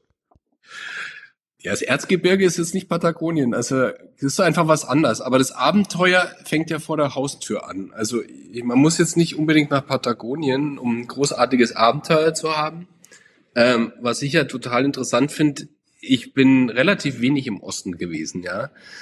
Und äh, es ist einfach wahnsinnig interessant, wenn man das einfach mal für sich so entdeckt ähm, und da durchfährt. Und was mich natürlich schockiert hat, ist, dass es es gibt keinen Berg, wo es, wo die wo es die Bäume nicht mehr wachsen. Ja, also für mich ist ja das Schönste eigentlich immer, wenn ich karge Landschaften habe und große Berge. Im Erzgebirge gibt's immer noch Bäume und alles schaut dann natürlich auf den Fotos gleich aus. Und ähm, ja, es ist schon interessant. Also äh, was ich Wahnsinn fand, dass äh, am, am Ende vom Tag, wenn man wieder da ist und sich die Bilder anschaut, Schiefergebirge, also diese diese Schiefer ähm, äh, äh, Sachen, ja, ist halt alles grau. Das fand ich total interessant. Auch die Häuser sind grau. Also da gab's im Osten muss ich sagen, gab's wenig Farbe. Äh, in anderen Ländern malen ja die Leute ihre Häuser auch ganz bunt an. Das ist mir total aufgefallen, dass es alles so Ton in Ton und sehr grau ist. Äh, und viel Grün und viel Grau. Und ähm, ja, Menschen sind teilweise offen, teilweise sehr verschlossen. Ähm, ja, aber das ist wahrscheinlich überall so. Und das ist aber vor der Haustür. Also ich kann ja nach Dresden innerhalb von einem Tag fahren. Das fand ich auch ganz interessant. Also du hast wahnsinnig viele Kulturen und Geschichte von München nach Dresden. Kannst auch einen Abstecher natürlich fahren. Also ist interessant. Ist immer interessant. Weil du gerade sagtest, grau, ja, das ist das habe ich äh, in meiner Erinnerung, empfinde ich die Zeit äh, in Leipzig auch als grau, so als Abstufung von vielen Grautönen. Äh, das, das hat sich heute komplett geändert, aber ich fand damals, dass das Land ziemlich, ziemlich grau wirkte, ziemlich ein, Einfach ja, man, man sieht ja an der Architektur total oft, also weil die Architektur an gerade an den kleinen Straßen, wo man ist, da gibt's halt einfach noch wahnsinnig viele Sachen, die es halt auch schon seit 100 Jahren so gibt, ja. Kleine Häuser, kleine Dörfer, auch verlassene Dörfer, kleine Minen, ja. Also da gibt's ja wahnsinnig viele Minen auch und, und äh, da hat man auch gesehen, was die Leute so tun und wie auch die, die Landschaft die Menschen geprägt hat und umgekehrt. Ja, und sonst, mei, also es gibt natürlich auch, äh, woanders gibt's halt Landstriche, die sind halt, da ist halt überhaupt kein Mensch. Ja. In Amerika gibt's ja auch Orte, das ist dann total verlassen das ist halt auch das Spannende. Aber ich sag mal so, es, äh, auf der Fahrt gab es schon wenig Farbe. Das ist, äh, was jetzt nicht heißt, dass die Menschen keine Farbe haben in, in sich drinnen, ja, und nicht äh, lebendig sind, aber die Häuser und die Architektur ist schon klar. Es ist natürlich auch, wenn du in Ruhrpott fährst, hast natürlich auch viel Industrie. Und auch wenn du in den Alpen unterwegs bist, ist auch alles nicht schön. Auch wenn du in den Dolomiten unterwegs bist, kannst du die Spuren vom Ersten Weltkrieg sehen, wenn du da auch mal hinschaust. Also da gibt's ja auch wahnsinnig viel Grausames, ja, obwohl die, die, die, die Straßen und die, das Gebirge so unglaublich schön ist. Es gibt ganz, ganz äh, krasse Geschichten, ja, viel tote Menschen.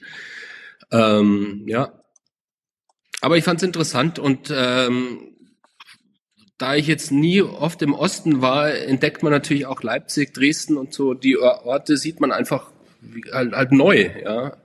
Also ich war da eben nie und ähm, jetzt halt ein paar Mal und man entdeckt es halt auch für sich.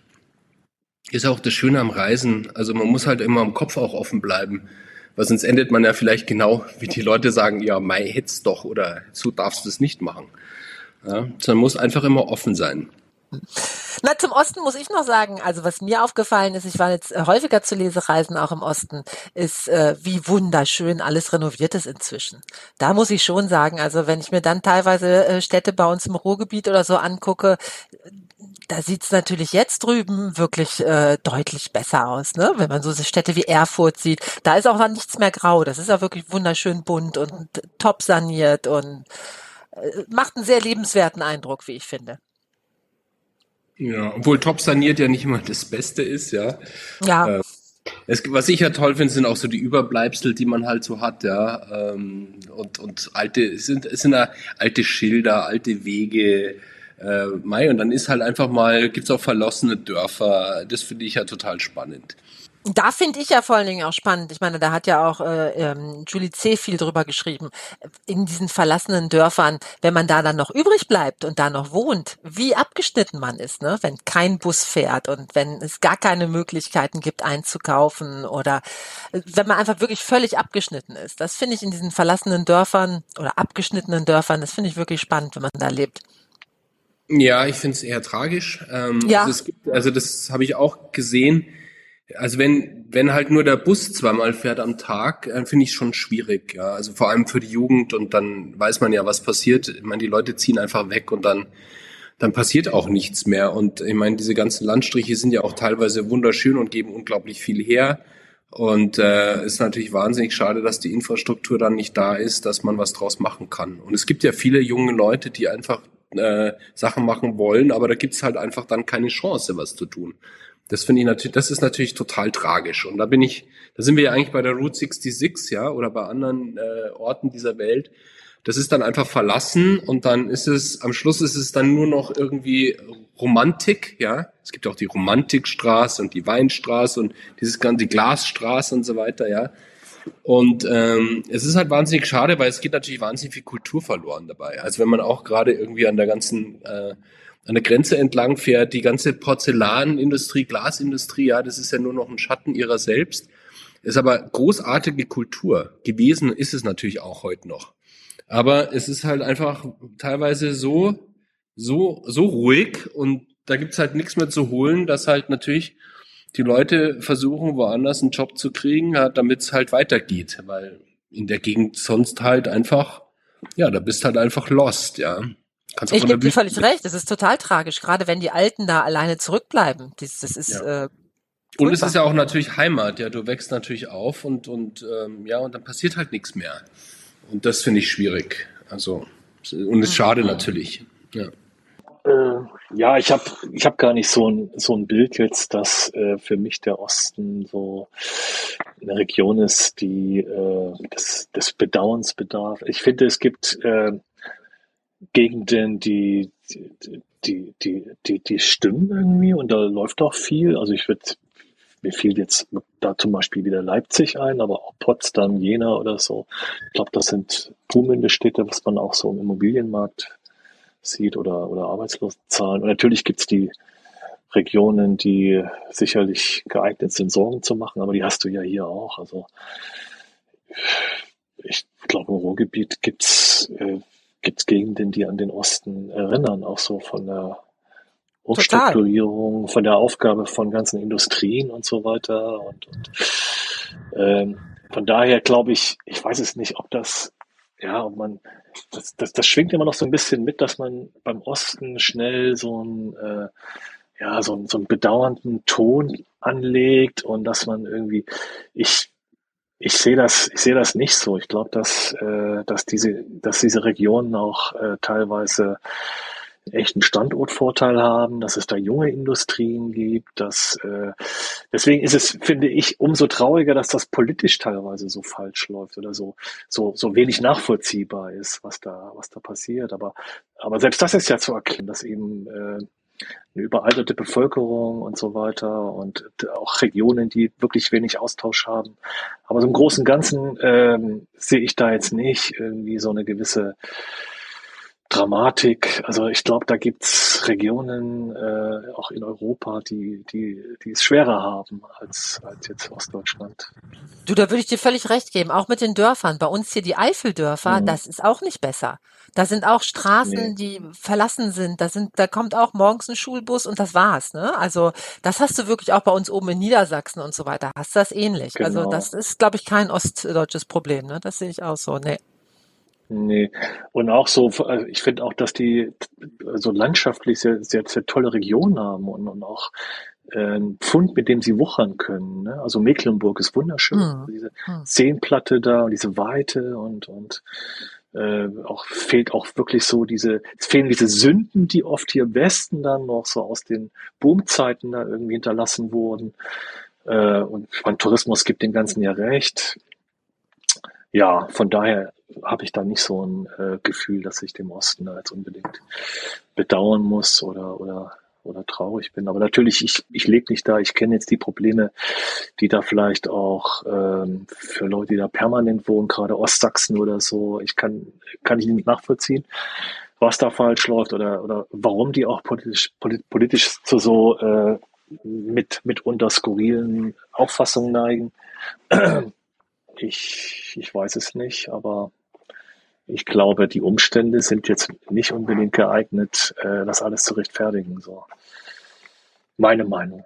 denke auch, das ist halt vieles, hängt halt auch von der Struktur Armut dann ab, egal wo das jetzt liegt. Gibt es denn noch die kleine Dorfdisco irgendwo? Die kleine oder die große? Die kleine gab's doch nie. Die mittelgroße, weißt du, Aber wo auch man Dorf? Frage, gibt es überhaupt noch Diskos? Ja, Gibt's nein, doch es gar gibt nicht Clubs. mehr. Clubs gibt's, genau. Ja. nee, Discos gibt's nicht mehr. Das glaube ich auch. Das ist, ist ausgestorben, ne? weil wir eben ja schon mal bei den Parallelen waren. Bei Christine Cincinnati, das war bei Harald das Eden. Ich meine, da klingt ja schon nach Paradies. Das war das Paradies, ja. genau, jenseits. Wir waren erst mal jenseits von Eden und dann waren wir drin. Weil das war mal schwer reinzukommen. Aber vor allen Dingen, äh, das ist, das ist wirklich so, wenn, wenn ich jetzt so, also es läuft ja viel über 80er Jahre, überall, ne? So Bücher, äh, auch so Klamotten, wenn man so guckt, so was, äh, was so fashionmäßig läuft, irgendwie ganz viel 80er Fukuhila tragen wieder manche und so weiter. Das ist Schlimm. irgendwie an, es ist angesagt irgendwie. Ja, ich, ich finde es auch nicht, nicht äh, nachmachenswert, aber äh, und für mich waren die 80er eigentlich, äh, wenn ich so zurückdenke, war das immer Musik. Für mich ist 80er äh, wirklich Musik. Und äh, alles, was, was jetzt so an, an Styling und Klamotten und so, das dann irgendwie als Folge, weil man natürlich erstmals Musik auch sehen konnte. In den Videoclips Formel 1 und dann später äh, MTV und, und was nicht alles. Aber äh, wenn man so über den Spirit der 80er Jahre äh, nachdenken oder wenn ich darüber nachdenke oder, oder ihn benennen sollte, dann war das für mich immer, hat das was mit Musik zu tun. Und, und für mich begannen die 80er Jahre, äh, als ich, als ich irgendwie äh, Visage, Fade Grey, so diese Zeit hörte irgendwie. Das kann das richtig benennen irgendwie, als dann diese, diese Elektro, Synthie-Pop und, und, und, und, und irgendwie als, als das Rock und Punk zu Ende waren und, und eine neue Ära begann. Das waren für mich die 80er, aber genau. Und deswegen Also Disco. was- Ja, Disco hat damit natürlich unmittelbar auch was zu tun, weil man endlich auch Diskos hatte, die Licht hatten und man tanzen konnte. Was ich Wahnsinn fand in den 80ern rückblickend, wenn man sich mal anschaut, was da passiert ist, ja. Also da gab's Pink Floyd noch und Led Zeppelin, da gab's Kraftwerk, Depeche Mode, Visage. Die ersten, New die ersten drei würde ich alle, alle in, in die 70er verorten. Die gab Ja, es die in in den 80ern. 80ern Aber, aber die haben sie, noch. ich finde, Ja. den Soundtrack der 80er haben sie garantiert nicht bestimmt. Also in, in meiner Wahrnehmung nicht. Aber Also finde ich schon, also was ich, was wir gehört haben, also an unterschiedlicher Musik, also The Wall, Pink Floyd, grandios, 80, war 80er, ja. Ähm, aber es gab auch Punk, äh, New Wave, Prince, Michael Jackson kam schon, äh, äh, oder sagen wir mal, früher vor Techno gab's ja Krautrock, die Sachen, ja. Es gab so, und es gab auch der Schlager, also sagen wir mal, das war ja auch noch etabliert im Radio bei uns, ja.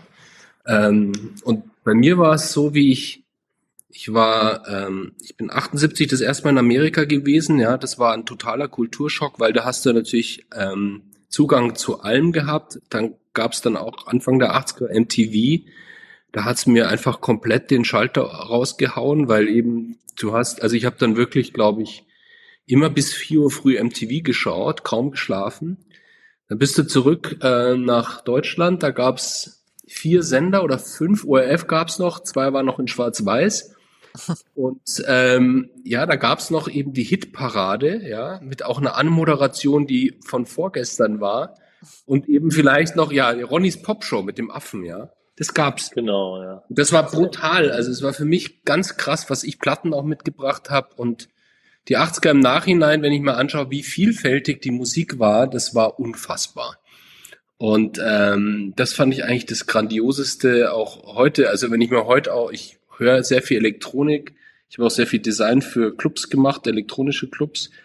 Und es ist Wahnsinn, was da auch an Pionierarbeit äh, geleistet wurde in der Musik. Und das, äh, das ist auch für immer äh, im Kopf drinnen, ja. Und die Qualität der Stücke teilweise ist halt immer noch fantastisch.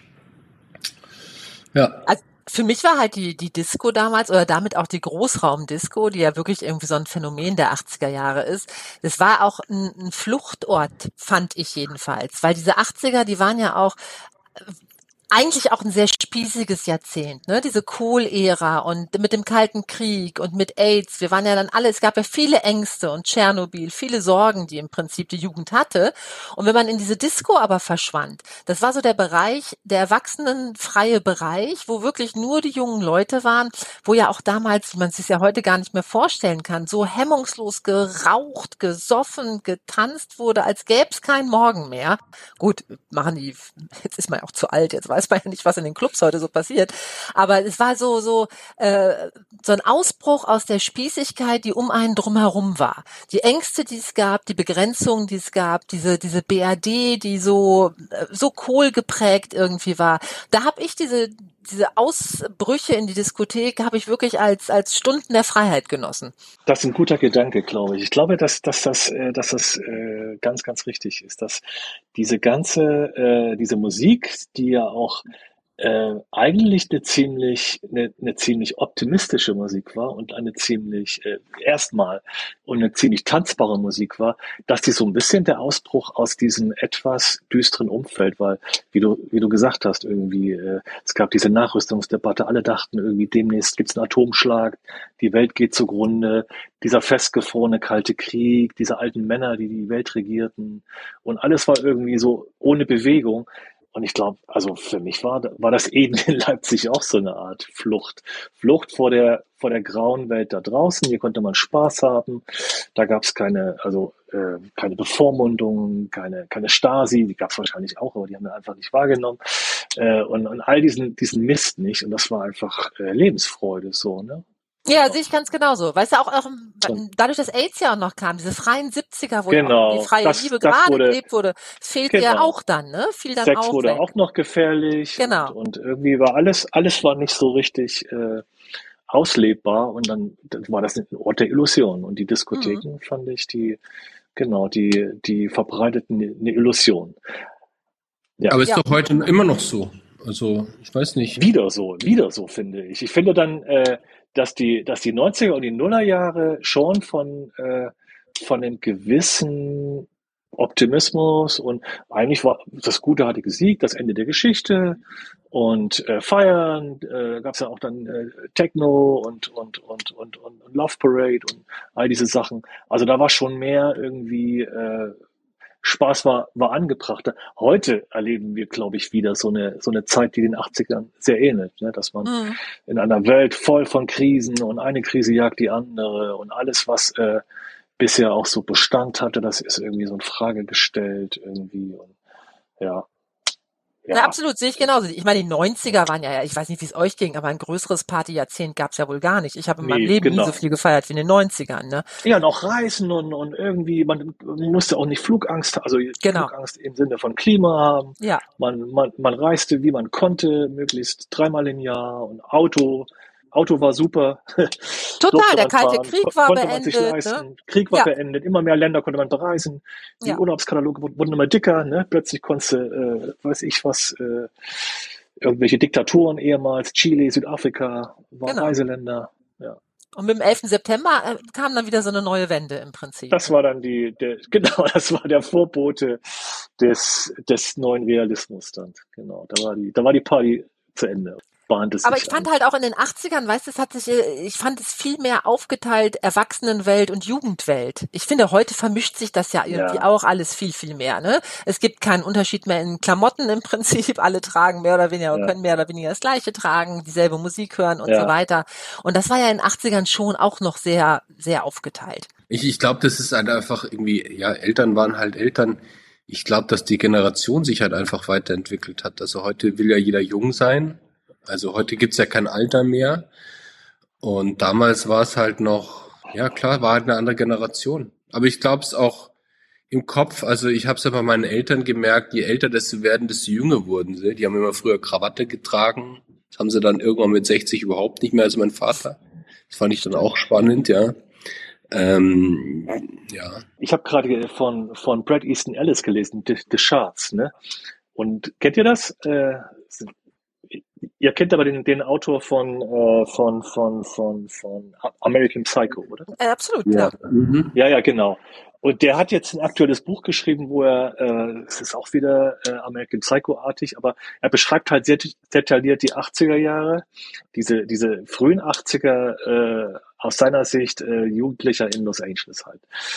Und irgendwie ist mir da klar geworden, im Endeffekt haben die genauso gelebt wie wir. Der ist zwar äh, total reich und begütert und hat natürlich irgendwie einen kleinen Porsche äh, vor der Tür und so weiter. Aber was so Styling an, angeht, was so auch so ihre, ihre Lebenseinstellung, die Musik, die die hörten, das ist original eins zu eins, äh, was wir auch gehört haben. Und so glaube ich, dass die 80er unsere Generation, so die Babyboomer, schon ziemlich geprägt haben, ne? so äh, in vieler Hinsicht irgendwie also global.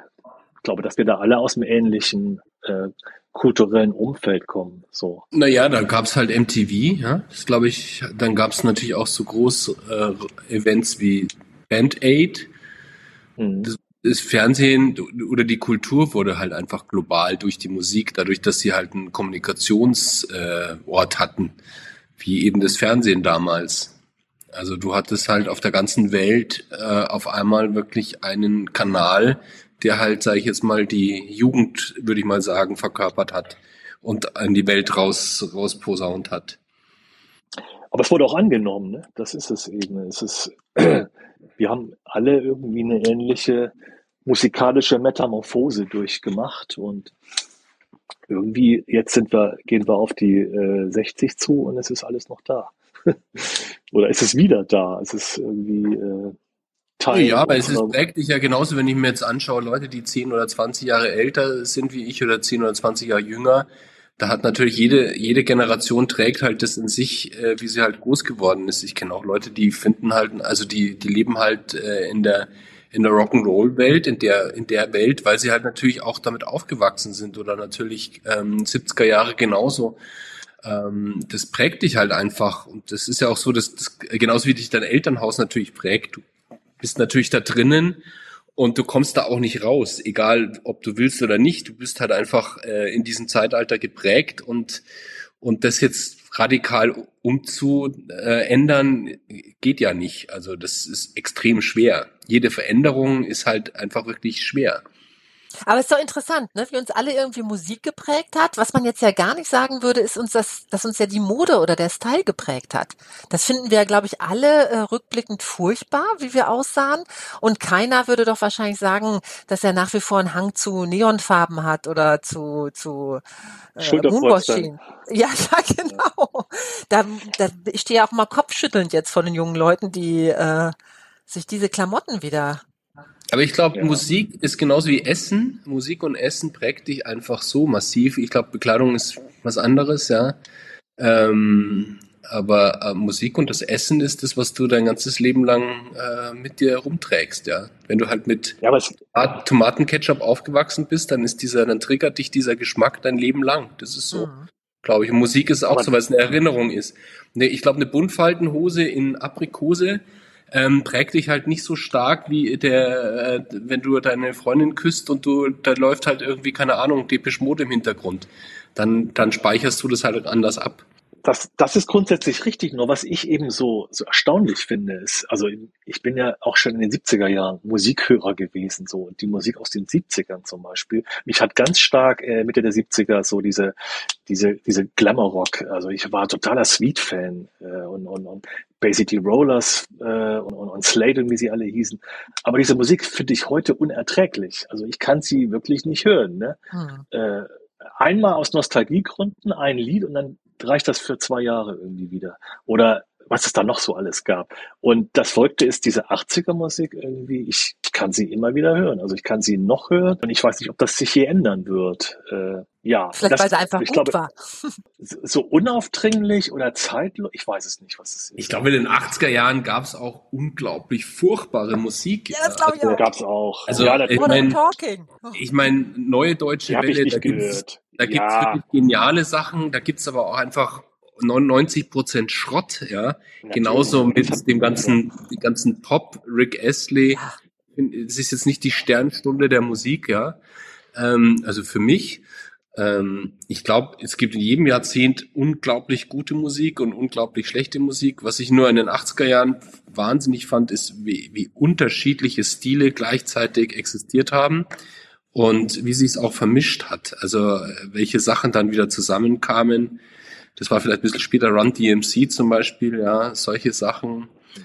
Ähm, ja, das fand ich halt spannend. Also es ist halt musikalisch, vielleicht hat man auch in der Zeit unglaublich viel hingehört und ähm, sein war halt das Leben war halt damals auch Musik. Ich merke das auch bei meinen Kindern, die hören halt auch wahnsinnig viel Musik, ja. Und für die ist wahrscheinlich genau das jetzt prägend. Und wart ihr zwei denn Tänzer? Oder habt ihr in der Disco äh, lässig an der Theke gelehnt und ein bisschen mit dem Fuß gewackelt? Also ich stand strategisch immer irgendwie so, dass ich alles gesehen habe, aber ich war nicht der große Tänzer.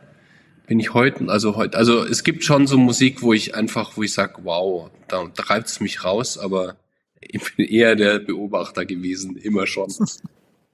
War aber immer ja. wahnsinnig viel weg. Also ich habe dann auch irgendwann mal, ich habe Design für elektronische Clubs gemacht und äh, habe früher wahnsinnig viel Plattencover gestaltet, über 10, na, 15 Jahre lang, ja. Und Musik war immer für mich, ich habe auch in Bands gespielt und für mich war Musik einfach so ein, das ist so wie Luft zum Atmen gewesen, ja. Und ich war halt wahnsinnig viel unterwegs in München, keine Großraumdiskos, eher die kleinen Clubs, damals aber schon. Und ähm, ja, ich kann es immer noch total nachvollziehen, dass man nächtelang vor einem riesen Lautsprecher steht und die Schwingungen einfach genau direkt ins Gehirn braucht. Also das ist, äh, das geht mir heute zum Beispiel total ab ich bin jetzt auch schon Mitte 50, habe Kinder, die sind 15 und 13, zwei Jungs und ich fände super, wenn die schon 25 wären, dann würde ich heute noch in die rote Sonne gehen und mir einfach am Wochenende DAP reinziehen, ja, aber es geht jetzt gerade nicht. Ja. Obwohl ich schon, obwohl jemand sagen würde, oh, da ist jemand von der, keine Ahnung, verdeckter Entwick äh, äh, Ermittler oder Polizei, Zivilpolizei. Christine, um auf die Frage zurückzukommen, ja, ja klar war ich Tänzer. Also muss, sonst hatte man ja bei den Mädels keine Chance. Also musste man sich irgendwie äh, äh, engagieren. Aber es hat auch Spaß gemacht, so teilweise. Wir haben auch zum Beispiel Breakdance auf der Straße gemacht. Wahrscheinlich super peinlich. Ich glaube, wir waren die peinlichsten Breakdancer äh, zwischen Ostsee und was, wie, Erzgebirge. Aber war egal irgendwie. Es hat Spaß gemacht. Wir haben uns dann irgendwie auch so einen Hochzeitsausstatter weiße Handschuhe geholt. Anders ging das nicht. Und wir hatten zum Beispiel äh, die originalen Nena-Hosen, äh, weiße Hosen haben wir rote Streifen drauf gemalt mit Textilfarbe. Und das, das war einfach totaler Spaß. Und dann kamen da wirklich so auch so schwarze Jungs vorbei aus, aus Mosambik und die machten dann mit, die tanzten mit. Cool. Und keiner hat sich sonst mit denen abgegeben und das wurden dann unsere besten Freunde. Und für uns war das so, äh, das war schon so ein bisschen äh, die Welt. Ja, das war, das war bei uns dann irgendwann tatsächlich Dirty Dancing, als dieser Film da rauskam und dann haben alle in der Disco nur noch einen ja. auf Dirty Dancing gemacht und also ich möchte nicht wissen, wie peinlich das war, ne? Wenn da alle ja, da, oh, was ist das, Salsa oder was soll das sein? Nee, wie heißt das? Ja, das, irgendwie so. Ich glaube, ne? die, die, für die Tänze waren die gar nicht so berühmt. Das war ja dieses Drama, ne? Um, um die beiden irgendwie. Der hat zwar geil getanzt, irgendwie Patrick Swayze, aber was das jetzt für richtig also Stilprägen war der nicht, oder?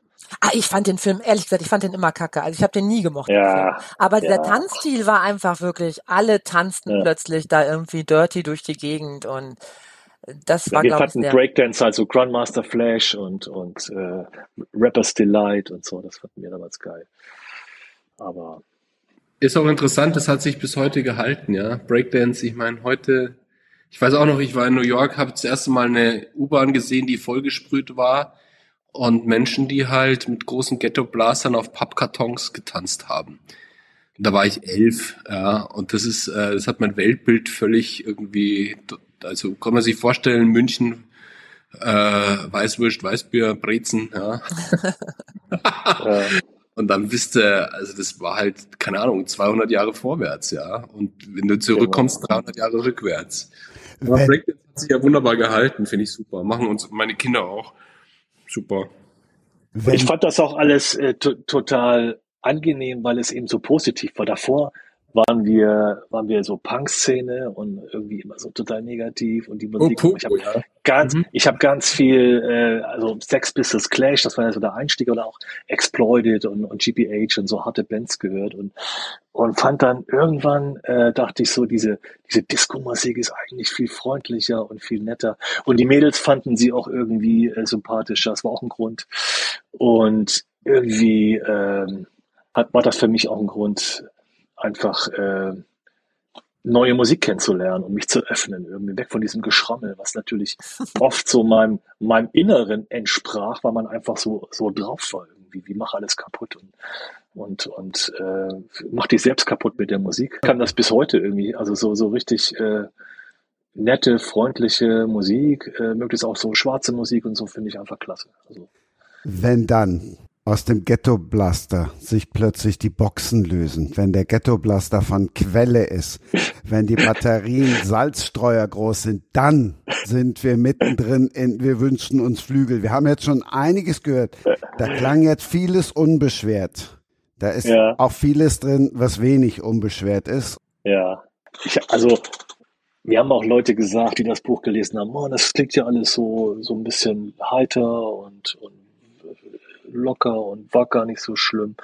ist natürlich eine Wahrnehmung, die ich heute habe. Ich bin einfach nicht so ein Typ, der da jetzt irgendwie so eine, so eine betroffenen äh, Geschichte schreibt oder, oder irgendwie äh, ich, ich, sich jetzt so als Opfer darstellt oder so, das, das, das liegt mir einfach nicht. Aber natürlich war das eine ganz, ganz schlimme Zeit auch. Ich saß ja dann noch im Gefängnis 13,5 Monate äh, nach meiner versuchten Flucht und so weiter. Ähm, klar, das hätte, also hätte man mich kurz danach gefragt und so hätte ich das wahrscheinlich alles ganz anders erzählt. Das ist so mit dem Lauf, ich habe mir da jetzt keine Mühe geben müssen, das äh, mit einer gewissen Heiterkeit zu schreiben oder auch mit einer gewissen Distanz, aber ähm, das war schon hart damals, klar. Und ich möchte das heute auch niemanden wünschen irgendwie, dass er, es, ist, es betraf ja, es, es war ja sogar lebensgefährlich. Da ist ja auch, in, als wir 16 waren, Freunde von uns sind an der Mauer auch umgekommen. Ne? Das gab's auch.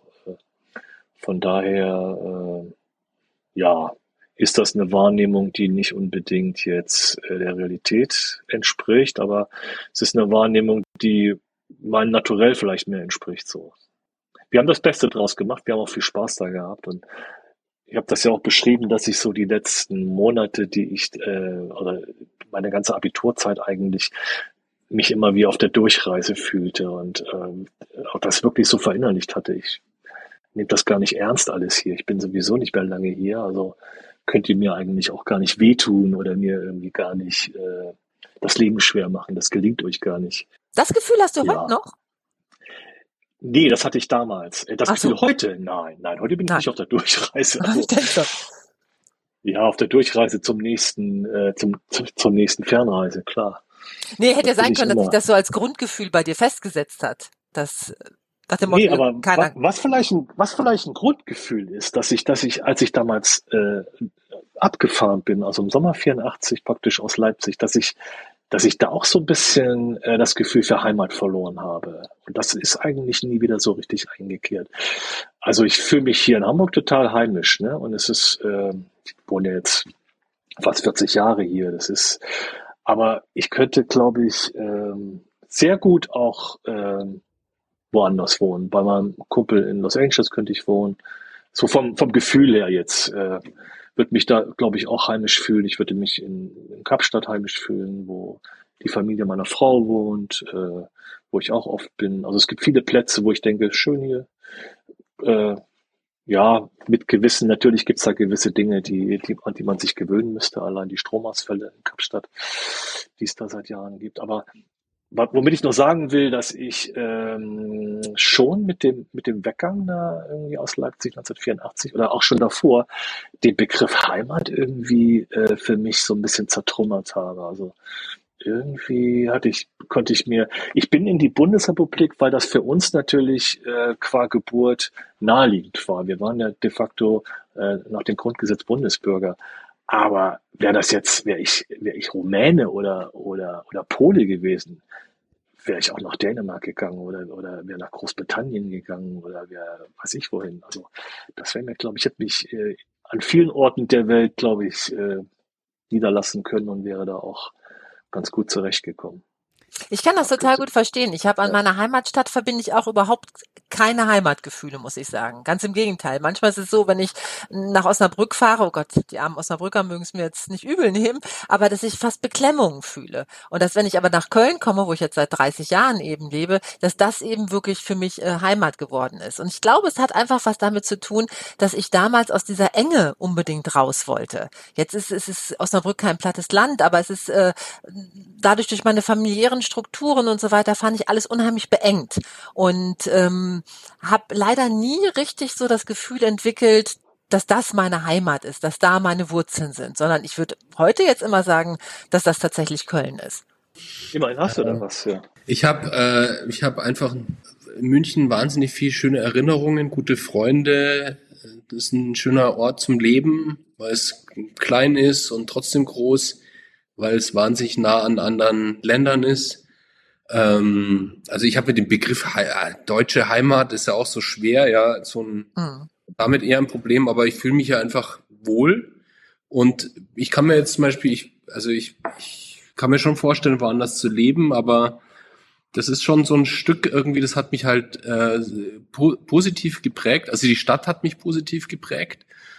Und ähm, ich bin hier wahnsinnig gern, auch wenn es einem ab und zu tierisch auf den Geist geht. Aber wenn ich mir sagen würde, wo würde ich gern leben, auch mit der Familie, würde ich sagen, ist der Ort, wo ich jetzt gerade bin, ideal. Ja, was ist schön grün, die Berge sind da, du hast wahnsinnig viel Natur, die Leute sind irgendwie, wir sind ja eigentlich eher Norditalien als Deutschland, vom, vom Gemüt her finde ich, ist alles easy. Ähm, und äh, wenn ich jetzt auch, wenn ich jetzt irgendwo anders bin, ich bin wahnsinnig gerne weg, aber ich komme immer wieder gerne zurück. Also das ist vielleicht was, was Mhm. einen auch so, ähm, was man vielleicht mit Heimat auch ähm, verbindet, ist, äh, ähm, ich bin wahnsinnig gerne immer wieder da und dann reicht's auch eine Zeit und dann bin ich wahnsinnig gerne woanders wieder. Und ähm, also für mich ist München schon so eine Heimat. Also je älter werde ich, das, das, desto mehr kann ich das so sagen auch. Früher wollte ich eigentlich nur weg. Du bist aber aufgewachsen in München. Ich bin geboren und auch ich bin gebür- gebürtiger Münchner, also kein Zugreister, wie man so sagt, ja, sondern gebürtig und ähm, war halt viel weg, aber ähm, ja, komme Ja. immer wieder gern her. Mhm. Also ich Also- könnte mir gut vorstellen, so, so in, an, an drei Orten oder vier Orten zu leben, so und dann immer zu wechseln. Vielleicht käme das dann das- super. Vielleicht käme dann, also wenn ich mir das leisten könnte, ich kann mir das natürlich Eben. äh, nicht mal annähernd leisten, äh, kann mir gerade Hamburg leisten. Ja, So, das ist eine ich- Idealvorstellung, klar. Also heutzutage Ja, ja. was da großartig ist, ich meine, wir haben ja auch alle irgendwie noch äh, zehnmal in die Telefonzelle geschmissen, dass wir irgendwie eine Verbindung zu jemand anders hatten. Ja, heute äh, nimmst deinen Laptop mit und ich kann ja überall arbeiten. Ja, ich habe ein Handgepäck mit meinen Kameras drin, ein Laptop, meine Festplatten. Es ist völlig scheißegal, ob ich in Island bin äh, oder in Patagonien, in New York, London oder äh, Bad Aibling, ja, es ist ja völlig egal. Du kannst ja heutzutage, oder das ist auch der große Luxus an dem, was wir vielleicht tun. Ähm, wir können ja überall arbeiten. Also es gibt ja für uns überhaupt keine Grenzen mehr, außer des, äh, den Zeitunterschied. Äh, ich war neulich in Singapur, habe da einfach mal einen Monat gearbeitet. Ja, es hat überhaupt kein Mensch mitgekriegt, dass ich da war. Und das ist ja auch ein unglaubliches Privileg, das man hat, ja. Das ist auch super, ja. so ein, auch so ein, so ein Job überhaupt zu haben und auch einen Reisepass zu haben, muss ich sagen, mit dem man auch überall hinfahren kann. Ja, also das ist ja, das muss man sich jeden, jeden Tag muss man sich das Mhm. vor Augen führen, wie, ähm, was das für ein Luxus ist, dass wir auch in einem Land leben, wo die Grenzen offen sind. Also ich kann heute in den Flieger steigen, ich kann es mir auch leisten, in den Flieger zu steigen oder kann auch zu Fuß mit dem Radl, wie auch immer. Ich kann mich auf der Welt relativ frei bewegen. Also Mhm. das ist, würde ich sagen, was, was vielleicht nur fünf Prozent der Menschheit gerade überhaupt kann. Ja. Ähm, sich aussuchen, dass ich morgen zu dir nach Hamburg fahre oder nach Island oder keine Ahnung, Österreich, wie auch immer. Gut, de facto ist es natürlich nicht so. Weil man hat ja irgendwie jede Menge, du hast ja auch Familie und so. Also ich könnte jetzt nicht, ich habe auch zwei Kinder. Es gibt ja so andere Grenzen, die einen. äh, Ja, es gibt andere Grenzen, aber ne? das ist also, das ist eine kleine. Grenze.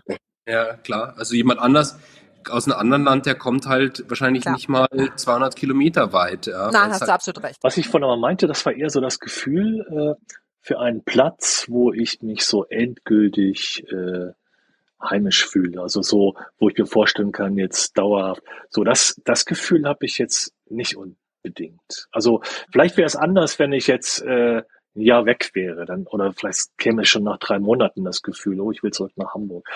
Aber ähm, dass ich sage, äh, da, da ist der Platz, wo du jetzt äh, bis ans Ende deiner Tage irgendwie bleiben möchtest, hm, das, das, das wäre das wäre kein Problem ne, hier in Hamburg. Ich fühle mich hier auch wohl. Und alles, was ihr gesagt habt, kann ich auch so unterschreiben irgendwie. Ich bin hier gerne und äh, ich fühle mich hier wohl und ich mag die Menschen und so weiter. Aber äh, das Gefühl so, das ist jetzt die Scholle, auf der du irgendwie äh, bis in alle Ewigkeit zubringst weiß ich nicht so. Ich glaube, ich glaube, mich, mich überkommt oft eine, eine Unruhe und auch so ein Gefühl, äh, ich muss hier raus, ich muss irgendwie weg. Und gerade dieser, dieser Winter, den fand ich jetzt so lang und so dunkel Ja. und, und so trist, wenn ich hier aus meinem, ich sitze hier in so einem Dachgeschoss und gucke in so ein Gerippe von Bäumen da draußen und der Himmel ist grau. Und das habe ich jetzt seit September irgendwie. Und äh, auch wenn ich zwischendurch viel weg war irgendwie, aber es es äh, schlägt sich schon aufs Gemüt. Und da kann ich mir schon vorstellen, irgendwie, dass äh, Menschen, die unter klimatisch äh, begünstigteren äh, äh, Himmeln leben, dass, dass da an Lebensfreude auch so, an, an Lebensqualität insgesamt vielleicht am, am Ende mehr bleibt. Ne? Ja, aber So. vielleicht sind zwölf Stunden Sonne am Äquator auch irgendwann mal Fahrt. Also Ja. das, Ja, man muss ja nicht das andere Extrem. Ne? Es gibt ja auch schon Gegenden, die so, wo der Sommer oder Frühling vielleicht ein bisschen eher anfängt. Also ich habe ja nichts gegen Jahreszeiten auch. Ne? Ja. ist, mir, mir fällt schon hier in Deutschland, das merke ich zunehmend, je älter ich werde irgendwie, dieser Winter, der ist, der ist so lang und der ist, wenn es wenigstens ein Winter wäre, wenn ich da draußen wenigstens Schnee, Schnee und Sonne sehen würde, aber dieses Graue, das haben wir jetzt seit September mit Unterbrechungen, richtig? Und aber es ist, ist eine verdammt lange Zeit irgendwie und das kostet echt, finde ich, Kraft und innere Motivation, ähm, sich immer wieder zu, zu trösten, demnächst, äh, wahrscheinlich im April oder so, wird's dann, wird's dann endgültig angenehmer. Christine, ich habe es ja eben schon mal versucht nochmal, dass wir noch ein bisschen was aus Wir wünschten uns Flügel hören von Harald. Du hast das Buch ich auch das blockiert, mein gelesen. eigenes, mein eigenes Buch blockiert. Du hast es auch gelesen. Was, was hat dich an dem Buch gepackt? Was ich unter anderem auch wirklich super fand, äh, weil ich eben auch diese eigene Erinnerung habe, dass wir damals auf Klassenfahrt äh, nach Ostberlin dann eben auch gefahren sind und wir wirklich zu diesem, Harald beschreibt das ja sehr schön in seinem Buch, ne, wenn die Wessis mit den Bussen über die Straße fahren und er mit der Familie im Trabi hinterher, wie sich so gegenseitig beäugt wurde. Und tatsächlich war das ja bei uns auch so. Wir saßen in diesem Wessi-Bus und guckten auf die Trabanten und guckten so, wie sehen die Ossis aus? Und da würde mich einfach so auch so interessieren, so dieses, äh, was, wie hatte man Kontakt bei euch zu, zu, zu Wessis, die nicht zur Familie gehörten, sondern eben als Touris kamen, als Besucher kamen, nach Ostberlin kamen? Gab es überhaupt Kontakte? Wurde miteinander gesprochen oder ging es eigentlich aneinander vorbei? Nee, das gab es. Also wir hatten, äh, ich hab, bin ja in Leipzig groß geworden und mein, wir hatten eine relativ große Wohnung für ostdeutsche Verhältnisse. Und mein Vater ist früh gestorben, da war ich 16. Und dann hat meine Mutter äh, immer vermietet zur Messe. Und das war äh, für Ostdeutsche, gerade in, in Leipzig, war das äh, sehr lukrativ. Man hat Zimmer vermietet, weil es kaum Hotels gab und hat dann äh, D-Mark kassiert dafür. Ne? Und da hatten wir zum Beispiel regelmäßig äh, Geschäftsleute aus, aus Westdeutschland. Ja, und das war aber ein ganz nettes mm, Nebeneinander mit denen. Die waren, die waren locker drauf. Wir hatten auch äh, paar Jahre lang einen Amerikaner. Ralph Skö hieß der, kam aus Minnesota. Und da lebte mein Vater noch, das weiß ich. Der, der kam dann ins Wohnzimmer mit, mit Bierdosen und pflegte sich aufs Sofa und, und, und die Beine auf dem Hocker. Und das fand ich immer alles total cool. Und ich weiß ja, dass er auch äh, dann immer über Politik redete und also der sprach so ein gebrochenes Deutsch. Ne? Deswegen war er wahrscheinlich auf der Leipziger Messe und er erzählte dann eben auch so, dass äh, das, das war kurz vor der vor der Wahl, als Jimmy Carter gegen Ronald Reagan antrat. Das weiß ich. Ich habe Politik war sowieso immer so ein Trigger für, für mich und das habe ich mir gemerkt. Und er erzählte halt, ja, Jimmy Carter ist, äh, ist kein guter Präsident, weil er ist schwach. Und ich fand aber Jimmy Carter cool, weil ich habe äh, irgendwie eine Doku gesehen, wo er in Jeans rumlief und im Weißen Haus immer Bands spielen ließ. Und für mich war Jimmy Carter ein cooler Typ. Und dann äh, ja, dann fragte ich halt nach, ja, wieso ist er denn, warum ist das denn schlecht, schwach zu sein und so weiter? Was, ja, weil er gegen die Mullahs im Iran und diese Botschaftsgeschichte und so weiter. Naja, und dann bin ich, weiß ich noch, im Staatsbürgerkunde, Staatsbürgerkundeunterricht da behandelten wir US-Wahlen. Dann habe ich das halt alles wiederholt. Ich sagte, der wird garantiert verlieren, das ist ein schwacher Präsident, weil er, weil er die Geiseln da nicht rausholt und der nächste Präsident wird wahrscheinlich Ronald Reagan und so weiter. mein Stasi-Lehrer hat irgendwie, äh, nicht Stasi, Stabi hieß das, Stabi-Lehrer hat äh, völlig irritiert und ich konnte es dann auch noch mit einer Originalquelle belegen. Also fühlte mich total klasse und bestens informiert. Ja, also das Verhältnis zu Westdeutschen und zu Westbürgern war, ich habe es immer gesucht irgendwie. Ne? Wir hatten halt, ich fand sowieso, ich fand alle Menschen, die von jenseits der Mauer kamen, auch äh, Russen zum Beispiel, total spannend. Ne? Ich hockte bei meiner Oma, die wohnte in so einem Kleindorf, äh, Trügleben hieß das, im Thüringer Wald. Das war wirklich so jenseits von allen großen Straßen und, und, und allen infrastrukturellen, fast so ein, so ein Lost Place irgendwie an so einem Hang gelegen. Und das Aufregendste in dem Dorf war, die hatten eine Russenkaserne oben auf dem Berg. So, da müssen einige hundert äh, sowjetische Soldaten drin gewesen sein. Und immer wenn die durchs, durchs Dorf fuhren auf so einem LKW, habe ich gestaunt und habe denen zugewunken. Und die, die Dorfmenschen, die redeten immer wie Aliens über die, ne? dass sie klauen und, und, und der Russe, der Russe und seht euch vor, geht nicht in die Nähe von denen und so weiter. Also wie Tiere so, ne? Und ich dachte immer nur, ah, wie aufregend, wo, wo die herkommen und wie die aussehen. Die hatten so teilweise eben so asiatische Gesichter und, und ich fand das immer faszinierend so. Also jeder, der irgendwie jenseits meines äh, meiner Hut äh, groß geworden war oder was gesehen hat, das war für mich ein ja spannender Mensch. Der, der war interessant. Und je, je, je exotischer der aussah, ihr saht ja jetzt nicht groß anders aus, aber wenn dann noch Leute irgendwie dunkel waren oder, oder asiatisch, das waren meine Helden. Also hätte ich am liebsten sofort kennengelernt, hätte sie ausgequetscht, wie ist das dort, habt ihr Palmen, gibt es da Strände und so weiter. Das für mich war das immer ein Faszinosum. Menschen aus anderen Gegenden, weil halt alles so gleich war. Ihr, ihr müsst euch vorstellen, alle hießen in meiner Klasse Jörg oder, oder Achim, äh, Richter, Meier, Lehmann. Alle Jungs hatten das Gleiche an, waren blond oder, oder viele waren blond. Also es wir sahen alle wir waren alle ähnlich, wir spielten mit ähnlichen Sachen, wir sahen ähnlich aus, wir redeten ähnlich. Der Mensch, der da irgendwie aus der Reihe fiel, war für mich faszinierend. Sag mal, und du schreibst in dem Buch ja auch vom, vom Tal der Ahnungslosen, nennst du es, glaube ich, ne? Da, wo kein genau. Westfernsehen hinkam, rund um Dresden, genau. glaube ich, das richtig. Genau. Ist, hat man das wirklich so gemerkt, ja, dass die Leute da ja. echt anders waren? Das hast du gemerkt, wenn du als Jugendlicher, äh, wenn für dich deine deine, dein Kopf voll war mit Rauchende Colts und mit äh, Lassie und, und, und Fury und äh, City Rollers und mit äh, Mönchengladbach war mein Lieblingsverein damals und, und solchen Dingen, ne? Und dann bist du halt im Ferienlager mit Jugendlichen aus anderen Gegenden zusammengetroffen hat man sich halt als Jungs so ausgetauscht. Was, was hörst du für Musik? Und kennst du Rockholz? Und kennst du äh, Bonanza? Und ja, und wie heißt der Böse? Und, und die aus Dresden guckten dann immer irgendwie aus ihren Betten raus und wussten gar nicht, wovon wir redeten. Ne? So. Mhm. Und fingen dann irgendwie an mit so DDR-Serien. Da gab es damals schon Polizeiruf 1.0. Und dann irgendwelche Dinge, die ich aber oder die wir gar nicht kannten, weil wir die nicht gesehen haben. Und die fing dann an, irgendwie die Pudis dann gegen meine Bay City Rollers oder Sweet oder so.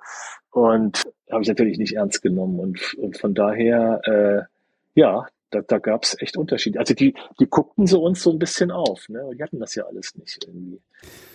Jetzt guckt der eine oder andere gleich auf oder hört irritiert zu, wenn ich sage, es gibt noch eine Parallele und die hat was mit Schwulsein zu tun.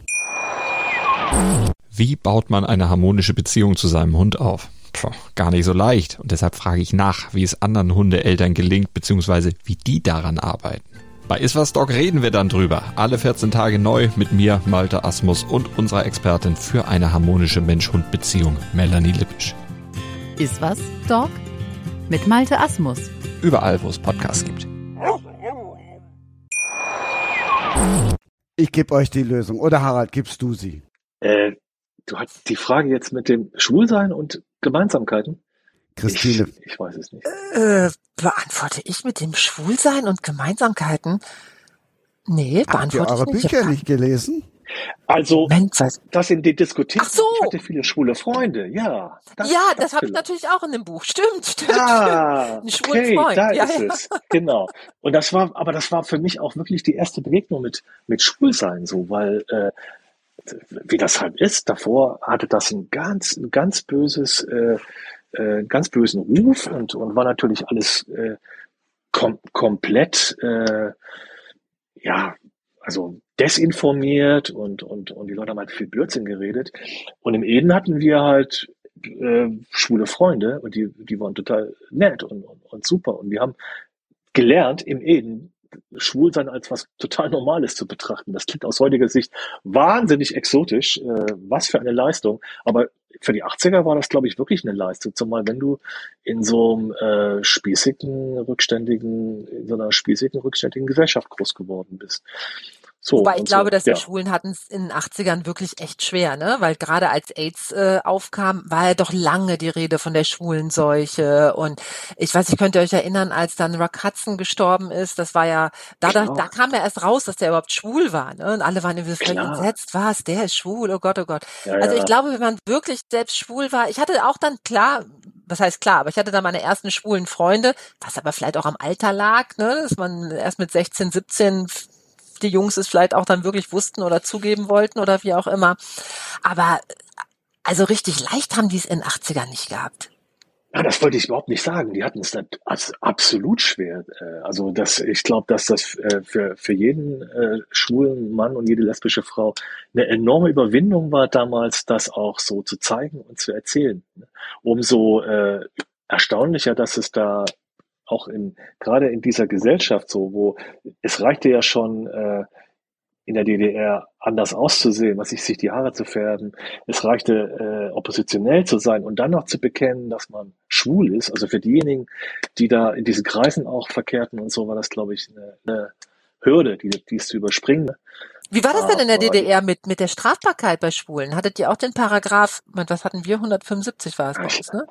Ja, da, da ich nicht schwul bin, äh, habe ich mich damit nicht so beschäftigen müssen. Ich weiß es ehrlich gesagt nicht, aber ich, ich weiß, dass das in der Gesellschaft, die war enorm homophob. Also was wir Mhm. auch als Jugendliche für Witze gemacht haben. Ich habe es ja auch gemacht. Ich wusste es ja nicht besser. Und was man, was wie auch so geredet wurde. Und ja, es war furchtbar. Also ich glaube, wenn man schwul war und das mitbekommen hat, hat man Angst bekommen, ne? weil Mhm. das ging bis zu physischer Gewalt. Ne? Also schwul rangierte auf dem äh, auf dem Level von Pädophil. Ne? Also da gab es auch sofort irgendwie ein paar auf die Mütze. Ich, ich weiß nicht, wie das jetzt äh, strafrechtlich Polizei und, und so weiter, keine Ahnung. Aber schwule Menschen und lesbische Menschen führten, glaube ich, dort wirklich ein verstecktes Dasein, tarnten sich irgendwie. Und ich glaube aber, dass der Druck der Gesellschaft größer war als der strafrechtliche. Äh, Ich weiß nicht, ob es da überhaupt was gab. Müsste man, ich rede da über Sachen, von denen ich keine Ahnung habe. Interessanterweise Lesben äh, kenne ich aus den 80ern gar nicht. Ich weiß gar nicht, ob das so war, dass sie gar nicht so in, im, im Fokus waren, weil äh, Sexualität von Lesben einfach gar nicht ernst genommen wurde und nicht, nicht, nicht wirklich realisiert wurde, während äh, Schwule ja als eine Art von Bedrohung fast wahrgenommen wurden von der Gesellschaft, eben auch durch AIDS quasi. Ne? Das, äh, In, das wollte ich in meinem sagen. erweiterten Freundeskreis gab es einen Freund, der sagte, dass seine Mutter, also dass seine Eltern getrennt sind und seine Mutter wohnt jetzt mit einer Freundin zusammen, so in der Wohnung. Aber das habe ich damals gar nicht mit lesbisch zusammengebracht. Danach Mhm. erst, Jahre später. Aber die, die führten, die lebten zusammen da mit dem, mit dem Jungen in einem Haushalt, ja. Aber was mir noch eingefallen ist, äh, weil das ist ja natürlich ein dankbares Thema irgendwie, weil ich fand auch, dass die Musik, die war wahnsinnig schwul damals, ne? Und das, äh, ich weiß noch, als, ja. äh, als, als, als Culture Club, äh, Do You Really Want to Hurt Me rauskam und ich das Clip, den Clip sah, dachte ich, was für eine hübsche Frau. So, und dann erzählte mir irgendwer in der Schule, ey, das ist Boy George, das ist ein Typ. Und ich, nein, ich habe das, ich hab das Video doch gesehen, das ist eine Frau. Das ist Boy George, guck es dir genau an, das ist ein Typ. Ich sage, ich habe mit dem gestritten. Ich sage, nein, das kann nicht sein, das ist ein Mann. Ich habe den Clip, ey, das ist eine Frau, ich habe den Clip doch gesehen. Und dann sage ich erstmals, okay, das ist tatsächlich. Du, aber ich finde aber nicht nur bei so irritiert. Typen wie nicht so Typen wie bei Boy George, wo es ja dann quasi offensichtlich ist, dass er schwul war. Aber ich fand auch bei Ja. den vermeintlich heterosexuellen Popstars, das war ja ein unheimlich schwulen Look, den die hatten. Wenn du mal an, an Duran Duran denkst oder ach, wie, wie sie alle hießen, Wham, ne? Das ja. war ja ein Style. Ja, ja, Ja, ja. oh Gott, ja. Selbst Modern Talking. Kaja, Also- Ka- Kaja Gugu. Ja, ja. Ja. Okay, Modern ja, Talking habe ich ignoriert. Die habe ich, die habe ich gehasst. Ja, ja, mit Recht, mit Recht, mit Recht. Ja. Was ich in den 80ern einfach toll fand, ist, dass die Möglichkeit, äh, sich äh, ein bisschen anders zu sein, ja. Ähm, man, kennt auch The Cure, Kajal. Also ich hatte auch Mhm. mal, ich war mal eine Zeit lang New Romantic, ja, hatte Pluderhosen, Rüschenhemden an. Und ähm, ich fand es einfach toll, dass man mal was anders machen kann, konnte, ja. Also das war ja vielleicht auch die, er ich wurde auch super schräg angeschaut, ja. Ähm, ich habe Gott sei Dank keine aufs Maul gekriegt. Ich glaube, das ist auch keine einfache Zeit. Ich glaube, mal vielleicht in der Stadt ist es auch was anderes wie auf dem Land, ja. Also ähm, Hm. wir hatten halt damals schon, ja, es gab halt einfach äh, Plätze für Leute, die halt einfach äh, ihre Sexualität ausgelebt haben. Ähm, Freddie Mercury hat ja auch in München irgendwie Party gefeiert, da gab's einfach, das war so ein Teil. Ähm, ich bin halt so aufgewachsen, da war das schon so, hier so, das war halt ein Teil der Gesellschaft, der von der Masse noch nicht akzeptiert wurde, so würde ich es vielleicht sagen, ja. Und ähm, die hatten halt einfach eine harte Zeit, ähm, wenn man es einfach gezeigt hat, ja. In München ging's, glaube ich, ähm, eher wie, ähm, sage ich jetzt mal, in Bad Hindelang.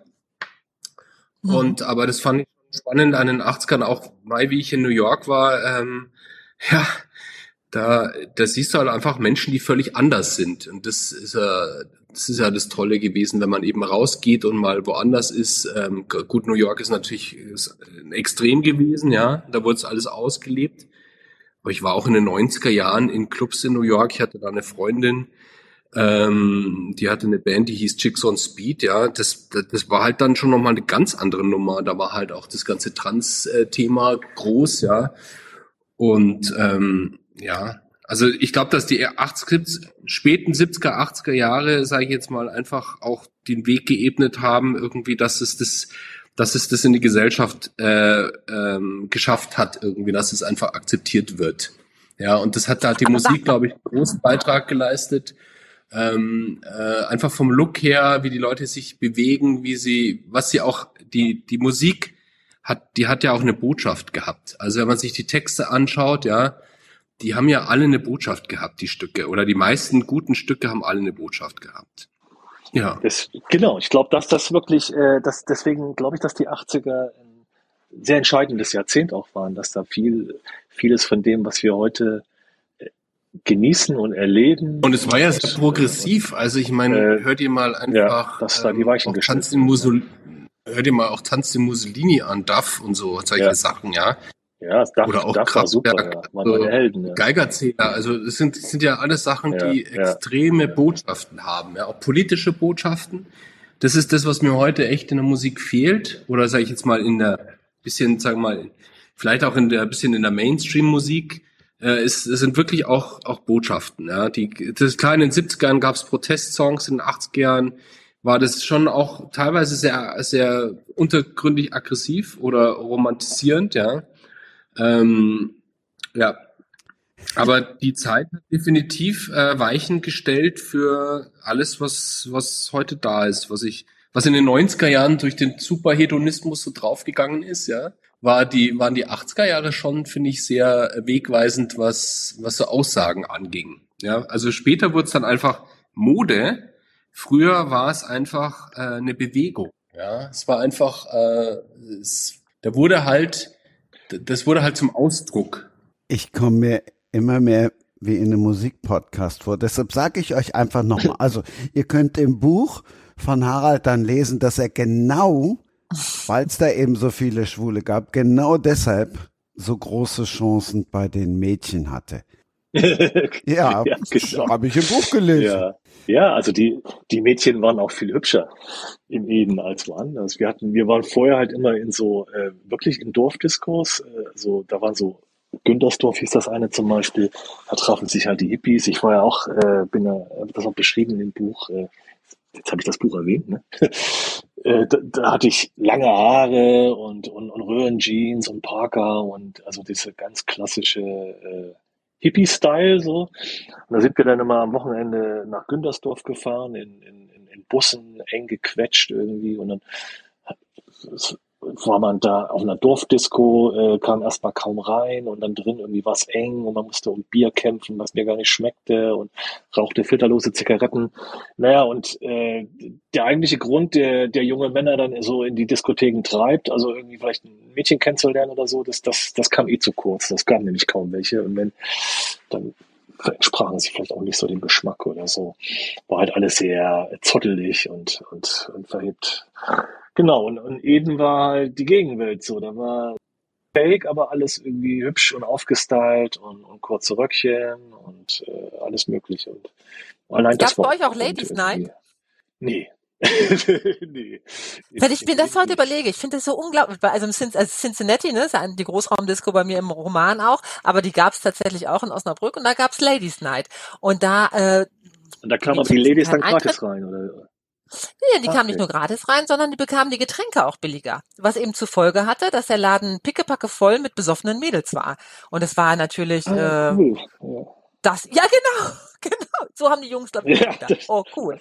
Das Aber wenn Grund du jetzt heute überlegst, weißt du, ich weiß gar nicht, ob das heute überhaupt noch irgendwie, es wird doch ein Aufschrei der Empörung wahrscheinlich. So, wir füllen die Mädels ab, dann wird's auch eine, Heute Gibt's eine noch? Gästeliste und dann sind die Mädels, da kommen die sowieso. Gästeliste, natürlich. In den Clubs gibt's Gästelisten. Da sind die Mädchen aber äh, die meisten sowieso irgendwie abonniert, ne? Die irgendwie den Einlass kennen oder, oder die, die Betreiber kennen und so weiter. Bringen Freundin mit. Gab's Es immer gab's schon. das ne? immer schon eine Gästeliste? Gab's immer schon. uns auf dem Land nicht. Gästeliste, vielleicht im schicken München, also in, in der Provinz nicht. Also im Eden gab's auch Gästeliste, aber die wurde, das war keine Liste, man kannte dann halt irgendwie den, den Einlass und dann hat er immer so manche Leute reingelassen, die er kannte. Bei Harald ist alles autobiografisch. Christine, bevor du uns dein Buch näher bringst, was ist autobiografisch? Also es ist natürlich einiges autobiografisch, aber es ist ganz klar ein Roman. Es fängt schon damit an, dass meine Hauptprotagonistin ist ein bisschen älter als ich. Ich habe erst 92 Abitur gemacht, sie macht jetzt ja 86 Abitur. Es ist also alles ein bisschen in die in die 80er nach vorne gezogen. Meine Hauptprotagonistin leidet an einer Zwangserkrankung, an der leide ich zum Glück auch nicht. Also insofern und sie ist richtig auf dem Plattenland groß geworden. Ich bin ja eigentlich in einer normalen Stadt aufgewachsen, die mir einfach nur sehr beengt vorkam, aber natürlich weit von einem Dorf entfernt war. Aber natürlich dieses ganze Gefühl, dieses Gefühl von der, von der Enge, von der Beklemmung, die sie gespürt hatte, dass in ihrer Familie nicht über Probleme gesprochen werden konnte. Meine Hauptprotagonistin hat ja einen schweren Schicksalsschlag auch äh, zu verarbeiten, der Grund ist für ihre Zwangserkrankung. Das kann ich schon total nachempfinden. Äh, ich bin mit einem schwerkranken Vater aufgewachsen und das wurde eben auch nie irgendwie thematisiert, jedenfalls in meiner Kindheit nicht, später als Erwachsene natürlich dann schon. Und dieses Verschweigen von Problemen und das Ganze nicht auszusprechen, sondern einfach irgendwie nach außen hin die Fassade zu halten und weiterzumachen, das, das kann ich sehr gut äh, nachempfinden. Meine Hauptprotagonistin studiert ja Psychologie, ich habe auch Psychologie im Nebenfach studiert, also so ein bisschen äh, kann ich das schon, ist das schon autobiografisch auch aber ganz viel eben auch nicht. Was sicherlich auch ein bisschen autobiografisch ist, die, die Annie, meine Hauptprotagonistin, nimmt dann ja einen Job beim Fernsehen an. Das habe ich dann in den 90er Jahren tatsächlich auch gemacht. Äh, da war ich aber dann schon in Köln, ne? Und als das Privatfernsehen dann so boomte, konnte ja jeder quasi beim Fernsehen arbeiten, der nicht bei fünf auf den Bäumen war. Insofern, es gibt Sachen, es sind aber eigentlich mehr Gefühle, die autobiografisch sind, als jetzt wirklich die Fakten. Fakten sind da sehr unterschiedlich. Aber vom, vom Gefühl der 80er, von diesem Freiheitsempfinden, von dieser Sehnsucht rauszukommen von zu Hause und was zu erleben und weg von der Enge der Heimat zu kommen, das kann ich, äh, das ist sehr autobiografisch. Äh, dieses, was du beschrieben hast, diese, diese Unfähigkeit äh, der Eltern, äh, Dinge auszusprechen, ne? Hast du das Gefühl, das ist so typisch für die Zeit gewesen? Weil das habe ich bei dem, ähm, bei dem, bei dem äh, Alexander Gorko von der Süddeutschen, äh, dieses Pink Floyd Buch, habe ich das auch gelesen irgendwie. Das war bei meinen Eltern war das ja auch ähnlich, so dass man einfach äh, eigentlich nichts thematisierte, dass man irgendwie, also äh, eigentlich sehr wenig sprach überhaupt, und wenn dann so Oberflächlichkeiten, also so wenig in die Tiefe ging und schon gar nicht über Probleme oder so. Genau. Ja, ich glaube, das ist ganz typisch für die Zeit. Meine Eltern sind Jahrgang 1940. Mein Großvater hat im Ersten Weltkrieg und im Zweiten Weltkrieg gekämpft und hat nie über diese Kriegszeiten gesprochen. Und mit diesem Schweigen ist, sind meine Eltern oder meine Mutter ist ja mit diesem Schweigen auch aufgewachsen. Und natürlich wissen wir ja heute alle, wie traumatisiert solche Soldaten aus den Weltkriegen sind. Und dieses Trauma lastet ja auf so einer ganzen Familie. Und da hat nie jemand drüber gesprochen. Und insofern hat meine Mutter jetzt als Beispiel es ja auch so erlebt, dass über solche wirklich gravierenden Sachen nicht gesprochen wurde. Dann glaube ich, dass Kinder damals auch eine ganz andere Bedeutung für die Eltern hatten als heute. Kinder liefen viel mehr mit. Es war viel mehr bei uns zu Hause auch so, mhm. dass mein Vater im Mittelpunkt stand und nicht die Kinder, so wie es genau, ja heute gerne genau. der Fall ja, ist. Ja. Und dass das Probleme, zum Beispiel, ich weiß noch, mein erster Liebeskummer, das würde, da würde ich keinmal nachgefragt, warum ich jetzt drei Monate durchheule ja. und sieben Kilo abnehme. Ne? Das war einfach so, ja Gott, der Teenager hat Liebeskummer, das wird sie schon finden. Ne? So. ja, so ungefähr. Ne? Und ich meine, klar, jetzt kann man heutzutage sagen, vielleicht machen die Eltern heute zu viel Wirbel um ihre Kinder, aber ich muss grundsätzlich schon sagen, dass ich sehr froh bin, dass ich weiß, wenn meine Kinder Probleme haben, dass sie auch zu mir kommen, dass wir darüber sprechen, dass Themen wie Liebe Liebeskummer oder irgendwas anderes kein Tabu sind, sondern dass es auch thematisiert wird. Und ich glaube, dass die Generation unserer Eltern, unserer Großeltern sowieso, die, die waren gar nicht dazu in der Lage. Die hatten natürlich auch was anderes zu tun. Das muss man natürlich auch sagen. Ne? Es galt darum, es ging darum, ein Land wieder aufzubauen. Es ging darum, vielleicht auch wirklich einfach weiterzuleben mit dem Trauma des Krieges, das man selbst mit sich schleppte. Da ist der Liebeskummer einer Tochter natürlich auch irgendwie, was ist das, ne? Also doch, ich glaube, diese Generation ist sehr sehr verschwiegen, was Probleme angeht. Aber so diese Beobachtung, dass, dass wir nichts Besonderes waren, dass eigentlich Kinder so mitliefen, das habe ich ganz stark empfunden. Das, äh, ganz stark, auch so, auch. Ich, wenn du, wenn, wenn du so Kinderreflexen äh, gefolgt bist, also ich habe das ja auch im Buch beschrieben, weiß ich was, du, du, du, du möchtest irgendwie an der Kaffeetafel ein Stück Kuchen nehmen, patsch, ein paar auf die Hände und, und Kinder mhm. zu warten. Man hat sich zurückzunehmen irgendwie, ne? Also, auch später als Jugendliche, als es darum ging, irgendwie um Berufswahl und so weiter. Ich wurde gar nicht gesehen mit meinem, mit dem, was ich wollte oder vielleicht auch mit dem, was ich konnte, sondern alles ging nur in die Richtung, wie lässt sich Familie und Beruf vereinbaren? Am besten wirst du Lehrerin, das ist das Beste für Frauen, dann kannst du dich um deine Kinder kümmern und kannst trotzdem einen Job machen. Also es war schon sehr, sehr darauf fokussiert. War aber auch schon wieder ein Fortschritt immerhin, weil es war meinen Eltern schon sehr wichtig, dass ich arbeite und selbstständig bin. Das war dann, wenn ich dann an meine Mutter denke, die selbstverständlich, als die Kinder kamen, das Arbeiten liegen gelassen hat und immer mit dem Satz, zum Glück muss ich ja nicht arbeiten. Und es gab immer so einen leichten, mitleidigen Blick auf die Frauen, die arbeiten mussten. Das hatte sich dann bei uns dann schon, Gott sei Dank, geändert. Ich weiß, das war bei euch in der DDR natürlich ganz anders. Ne? Da haben äh, alle Frauen ja gearbeitet. Aber das war schon, also da hatte die Emanzipation dann schon Schritt gemacht. Da sind wir ja jetzt dann doch nochmal bei der Protagonistin, bei Annie, weil mhm. die sollte ja auch, oder wenn es dumm gelaufen wäre, hätte sie auch Lehramt studieren müssen. Genau, also Anni, Annis Eltern sind äh, Landwirte, kommen sehr aus einem sehr konservativen Umfeld, in dem sie eben auch geboren äh, ist und ähm, wünschen sich schon auch, dass ihre Tochter auf eigenen Beinen steht und niemals abhängig wird von einem Mann. Also das ist schon irgendwie in den Köpfen der Eltern verankert. Aber natürlich diese Vereinbarkeit von Familie und Beruf steht auch da im Vordergrund. Und hinzu kommt, dass sie mit dem Psychologiestudium eigentlich auch nichts anfangen können. Da muss man vielleicht auch dazu sagen, dass Psychologie ja auch ein Fach ist, das sich in den 80ern quasi erst richtig richtig entwickelt hat. In den 70ern war das ein, Rand, Randgebiet. Ne? Psychische Erkrankungen, darum geht's ja auch in meinem Buch, wurden in den 80ern langsam mehr wahrgenommen. In den 70ern wurde das als ja, reiß dich mal zusammen quasi abgetan. Ne? Und ähm, somit ist es für Annie, sie hat dann schon einen gewissen Rückhalt auch in der Familie, hat aber auch kämpft immer mit sich, weil sie ihre Eltern auch nicht enttäuschen will und weil der Vater natürlich auch Druck macht. Er erlaubt ihr quasi das Psychologiestudium dann, aber eben mit dem Hinweis, wenn sie nicht beste Noten nach Hause bringt, dann wechselt sie auf Lehramt. Und diesen Druck hat sie eben, weshalb sie dann ja auch an der Uni ja zu so einem ja quasi zu einer kleinen Lüge, einen kleinen Trick greift, um äh, an die guten Noten ranzukommen und damit quasi ihr ganzes Studium ja auch mit aufs Spiel setzt.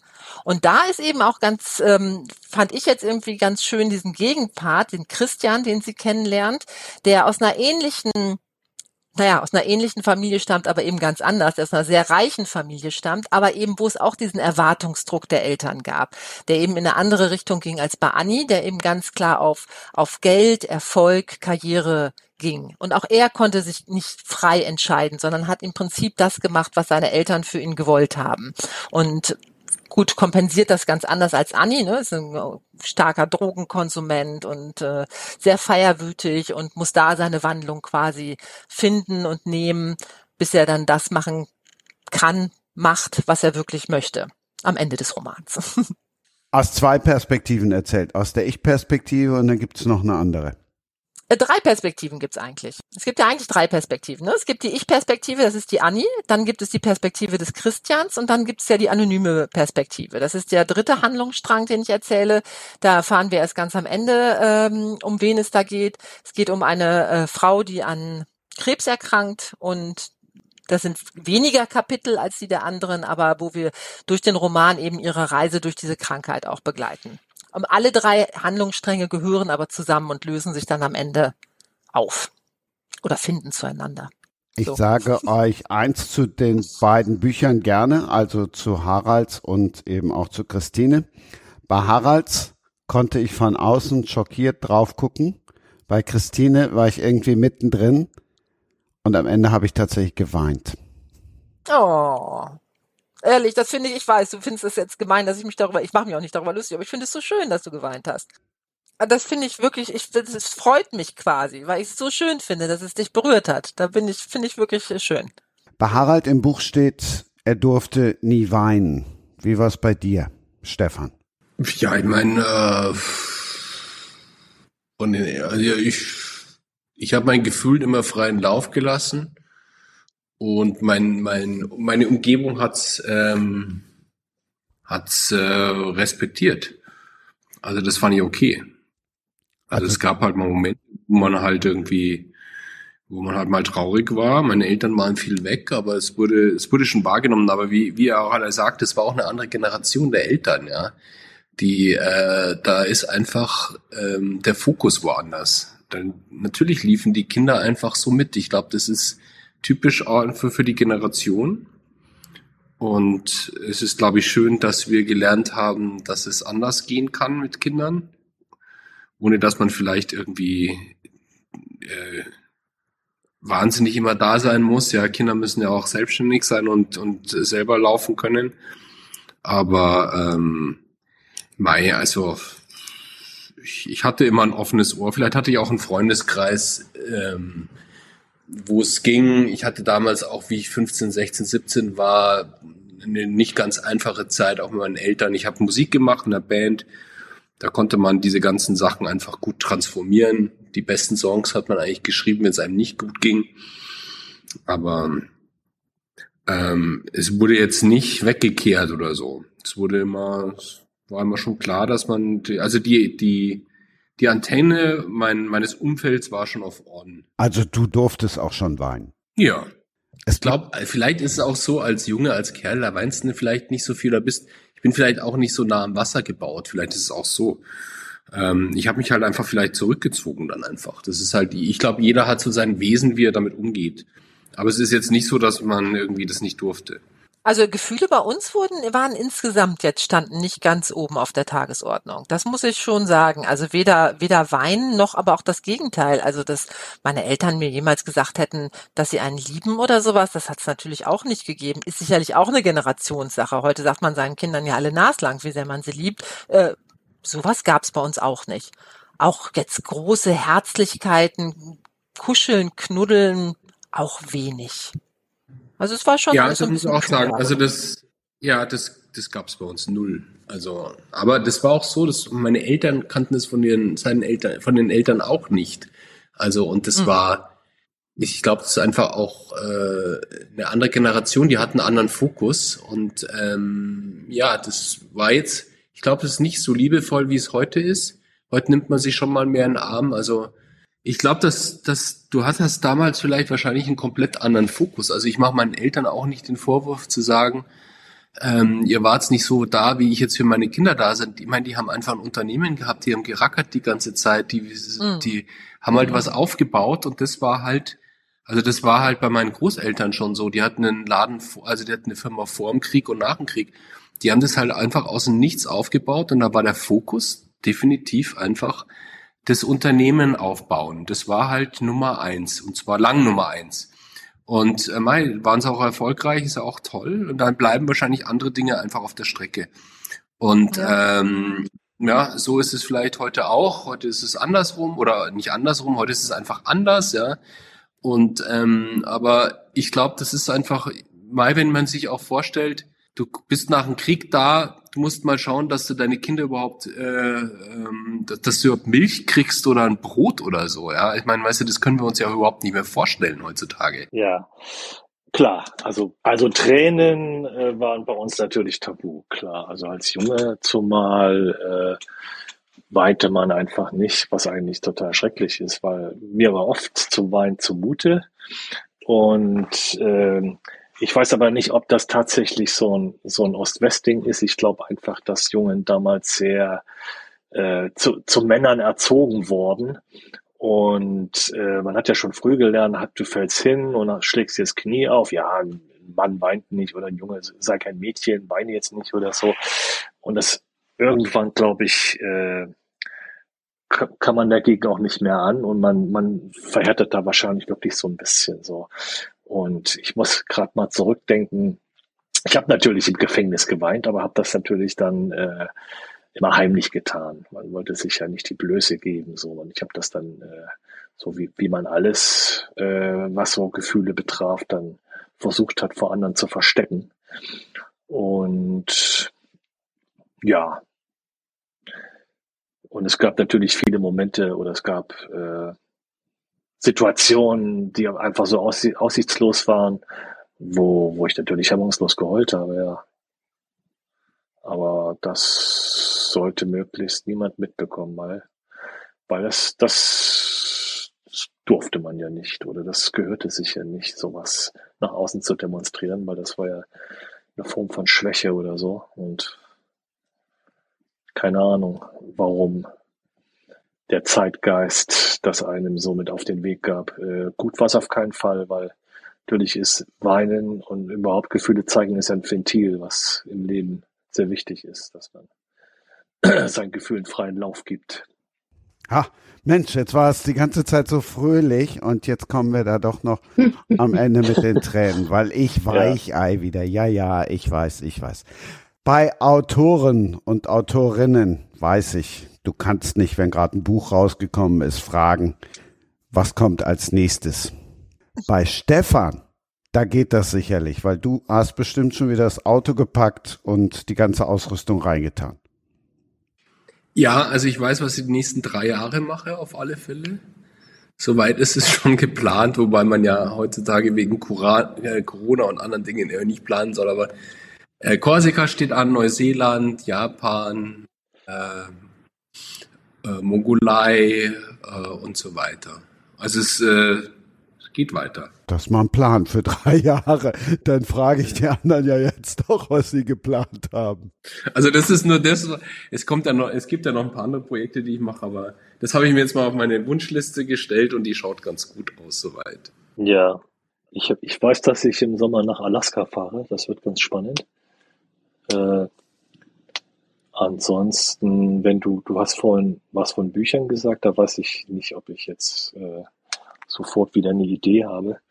Äh, ich habe ja, das ist ja auch schon mein siebtes Buch. Ich habe ja zuvor immer, also immer für Rowold Sachbuch, also äh, Biografien auch äh, geschrieben. Mal war es ein, der Sohn eines St. Pauli Gangsterbosses, äh, dessen Leben. Mal war es ein Kindersoldat im Zweiten Weltkrieg. Äh, der mit 15, 16 in den Krieg geschickt wurde und dann so eine Odyssee durch russische Kriegsgefangenenlager. Also immer ganz verschiedene Geschichten, die mich irgendwie getriggert haben. Und das war jetzt das erste Mal, dass ich mich meiner Wenigkeit gewidmet habe. Und ich habe vor allen Dingen gemerkt, dass das ein ganz anderes Schreiben ist und dass man da, also es ist, ist, ist mir nicht leicht gefallen, über mich zu schreiben. So, das ist irgendwie ein ganz anderes Herangehen und ich war mir da auch nie so richtig sicher, ob das alles richtig und gut ist. Ich habe jetzt bei wenn ich so Hebamme spiele und das Leben anderer im Endeffekt in Buchform packe, da bin ich mir immer relativ sicher, dass das, äh, das also ich bin überzeugt davon, dass ich das so mache und nicht anders. Ich habe da keine Zweifel. Bei mir selber habe ich totale Zweifel gehabt. So, das ist merkwürdig. Also von daher, ich weiß es nicht, was ich als nächstes mache. Ich hatte mal so als als als Illusion gehabt, dass ich vielleicht, weil das Buch endet ja im Endeffekt, dass ich und meine Freunde äh, hier in Hamburg ankommen und ich fand aber, dass das Leben, was dann kam, das sind ja auch die 80er noch und äh, vor allem die 90er. Und da haben wir auch ähm, sehr viele äh, komische Pirouetten hingelegt, also Dinge ge getan, äh, die, die außergewöhnlich sind und die garantiert nur Menschen machen, die in diesem System irgendwie ankommen, aber jetzt keine Eltern hier haben, keine Vorabinformationen, wie man sich durchbeißt und so weiter. Das vielleicht nochmal beschreiben, weil aber ich weiß nicht, ob das interessiert und ob der Verlag da mitmacht oder so. Und das äh, spuckt nur so im Kopf rum, ob ich das nochmal mache. Genau. Christine. Ja, ich, äh, ich muss jetzt für die nächsten Monate erstmal in mein Zweitleben als Krimi-Autorin äh, abtauchen. Und wo Harald gerade sagte, andere Art des Schreibens, das ist es beim Krimi ja tatsächlich auch. Ne? Das muss ich schon sagen. Das ist, es macht auch wahnsinnig viel Spaß, Krimis zu schreiben, aber es ist natürlich was ganz anderes als so ein Roman wie Großraumdisco zu schreiben. Und ist aber auch ganz schön und ähm, da sitze ich jetzt dran und das wird mich ehrlich gesagt das ganze Jahr über auch beschäftigen. Ich habe ich hab noch was vergessen, weil natürlich, ich habe gar nicht erwähnt, ich habe ja eigentlich einen richtigen Beruf. Also ich lebe natürlich nicht jetzt davon, äh, alle Jubeljahre mal ein Buch zu schreiben und nach Alaska zu fahren, sondern ich hab, ich bin ja im normalen Leben Politikredakteur in einem großen äh, Zeitungs- und Online-Verlag und das ist natürlich mein Alltagsjob. So, ich mache das 80 Prozent, also vier Tage die Woche. Da habe ich noch ein bisschen Raum für andere Dinge, aber das ist so, was mich tagtäglich beschäftigt. Ich muss mich dann mit so äh, traurigen Dingen wie, wie dem Krieg in der Ukraine beschäftigen oder äh, Revolution im Iran und so. Und ja, das nur zur Information, nicht, dass irgend, irgendein äh, eine Zuhörerin oder Zuhörer denkt, der hat ein schönes Leben, hier schreibt ab und zu mal ein Buch und kann, kann davon, kann sich davon leisten, dann mal irgendwie nach Alaska zu fahren oder dahin oder Highway 66. Nein, ich habe einen richtigen Beruf. Wir sind uns einig, der Einzige, der ein schönes Leben hat, ist Stefan. Ja. Man stellt sich das immer so leicht vor, ja. Also das sind, ähm, das ist zwar natürlich ein Traumjob, aber der ist ja nicht von heute auf morgen gekommen. Da habe ich 25 Jahre, ich meine, ich habe 25 Jahre lang Agentur gehabt und habe es dann irgendwann mal eingetauscht gegen das, weil ich eine Entscheidung getroffen habe. Und aber wenn man sich jetzt auch Patagonien anschaut, das sind vier Monate, also vier Wochen Reisen. Da haben wir einen Tag Pause gemacht und jeder Tag sind ungefähr 14 Stunden on the road, Fotos machen, entwickeln, äh, Layouten. Also natürlich ist es ein, ist ein wahnsinnig schöner, privilegierter Job, aber danach bist auch fertig. Also da brauchst, äh, sagen viele, ja, das ist aber Urlaub, ist es aber nicht. Weil man muss ja auch liefern. Also man muss es dann auch so einpacken, dass es am Schluss auch ein Erfolg wird, weil sonst braucht man es ja nicht machen. Also es, äh, es klingt schön und es ist traumhaft, aber ich habe, äh, es gibt halt einfach Wochen, da habe ich 16 Stunden am Tag.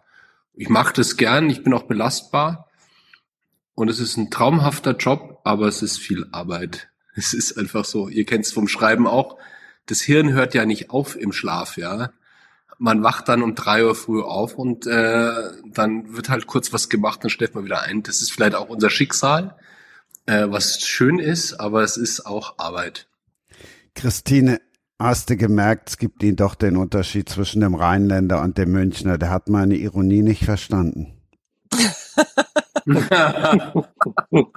ja, wahrscheinlich auch. Nein, Stefan, es war wirklich ironisch gemeint. Also das, das weiß ich, dass Reisen, gerade Reisen ja auch anstrengend sein können. So, ich wünsche euch frohe Ostern, sage vielen Dank. Es war einmal mehr erhellend. Ja, vielen Dank. Mir hat das totalen Spaß gemacht. Äh, ich hoffe, ich bin nicht zu sehr abgeschweift und habe mich äh, auch sehr angenehm mit euch unterhalten und habe vor allem viel gelernt über die wilden 80er Jahre und das Reisen, das ich jetzt garantiert noch mehr genießen werde. Danke euch beiden, euch dreien. Ich merke, dass ich einfach mal wieder was lesen muss. Ich bin ja so ein Bildermensch, ja, und werde mir mal auf alle Fälle eure beiden Bücher zu Gemüte führen und freue mich schon drauf. Ich danke euch auch allen dreien ganz herzlich. Mir hat's auch riesig Spaß gemacht. Ich fand's toll, ein bisschen was über die 80er Jahre aus der DDR zu erfahren. Und ich find's auch super, deine Reisen gehört zu haben, Stefan. Und äh, werde mir dein Buch auf jeden Fall auch noch kaufen. Deins, Harald, habe ich ja schon durch. Und an dich, Christian, ganz vielen Dank. Also, nochmal frohe Ostern und tschüss. Tschüss. Ciao. Wie baut man eine harmonische Beziehung zu seinem Hund auf? Puh, gar nicht so leicht. Und deshalb frage ich nach, wie es anderen Hundeeltern gelingt, beziehungsweise wie die daran arbeiten. Bei Iswas Dog reden wir dann drüber. Alle 14 Tage neu mit mir, Malte Asmus und unserer Expertin für eine harmonische Mensch-Hund-Beziehung, Melanie Lippisch. Iswas Dog? Mit Malte Asmus. Überall, wo es Podcasts gibt. Das war Sprenger spricht. Autor Insights.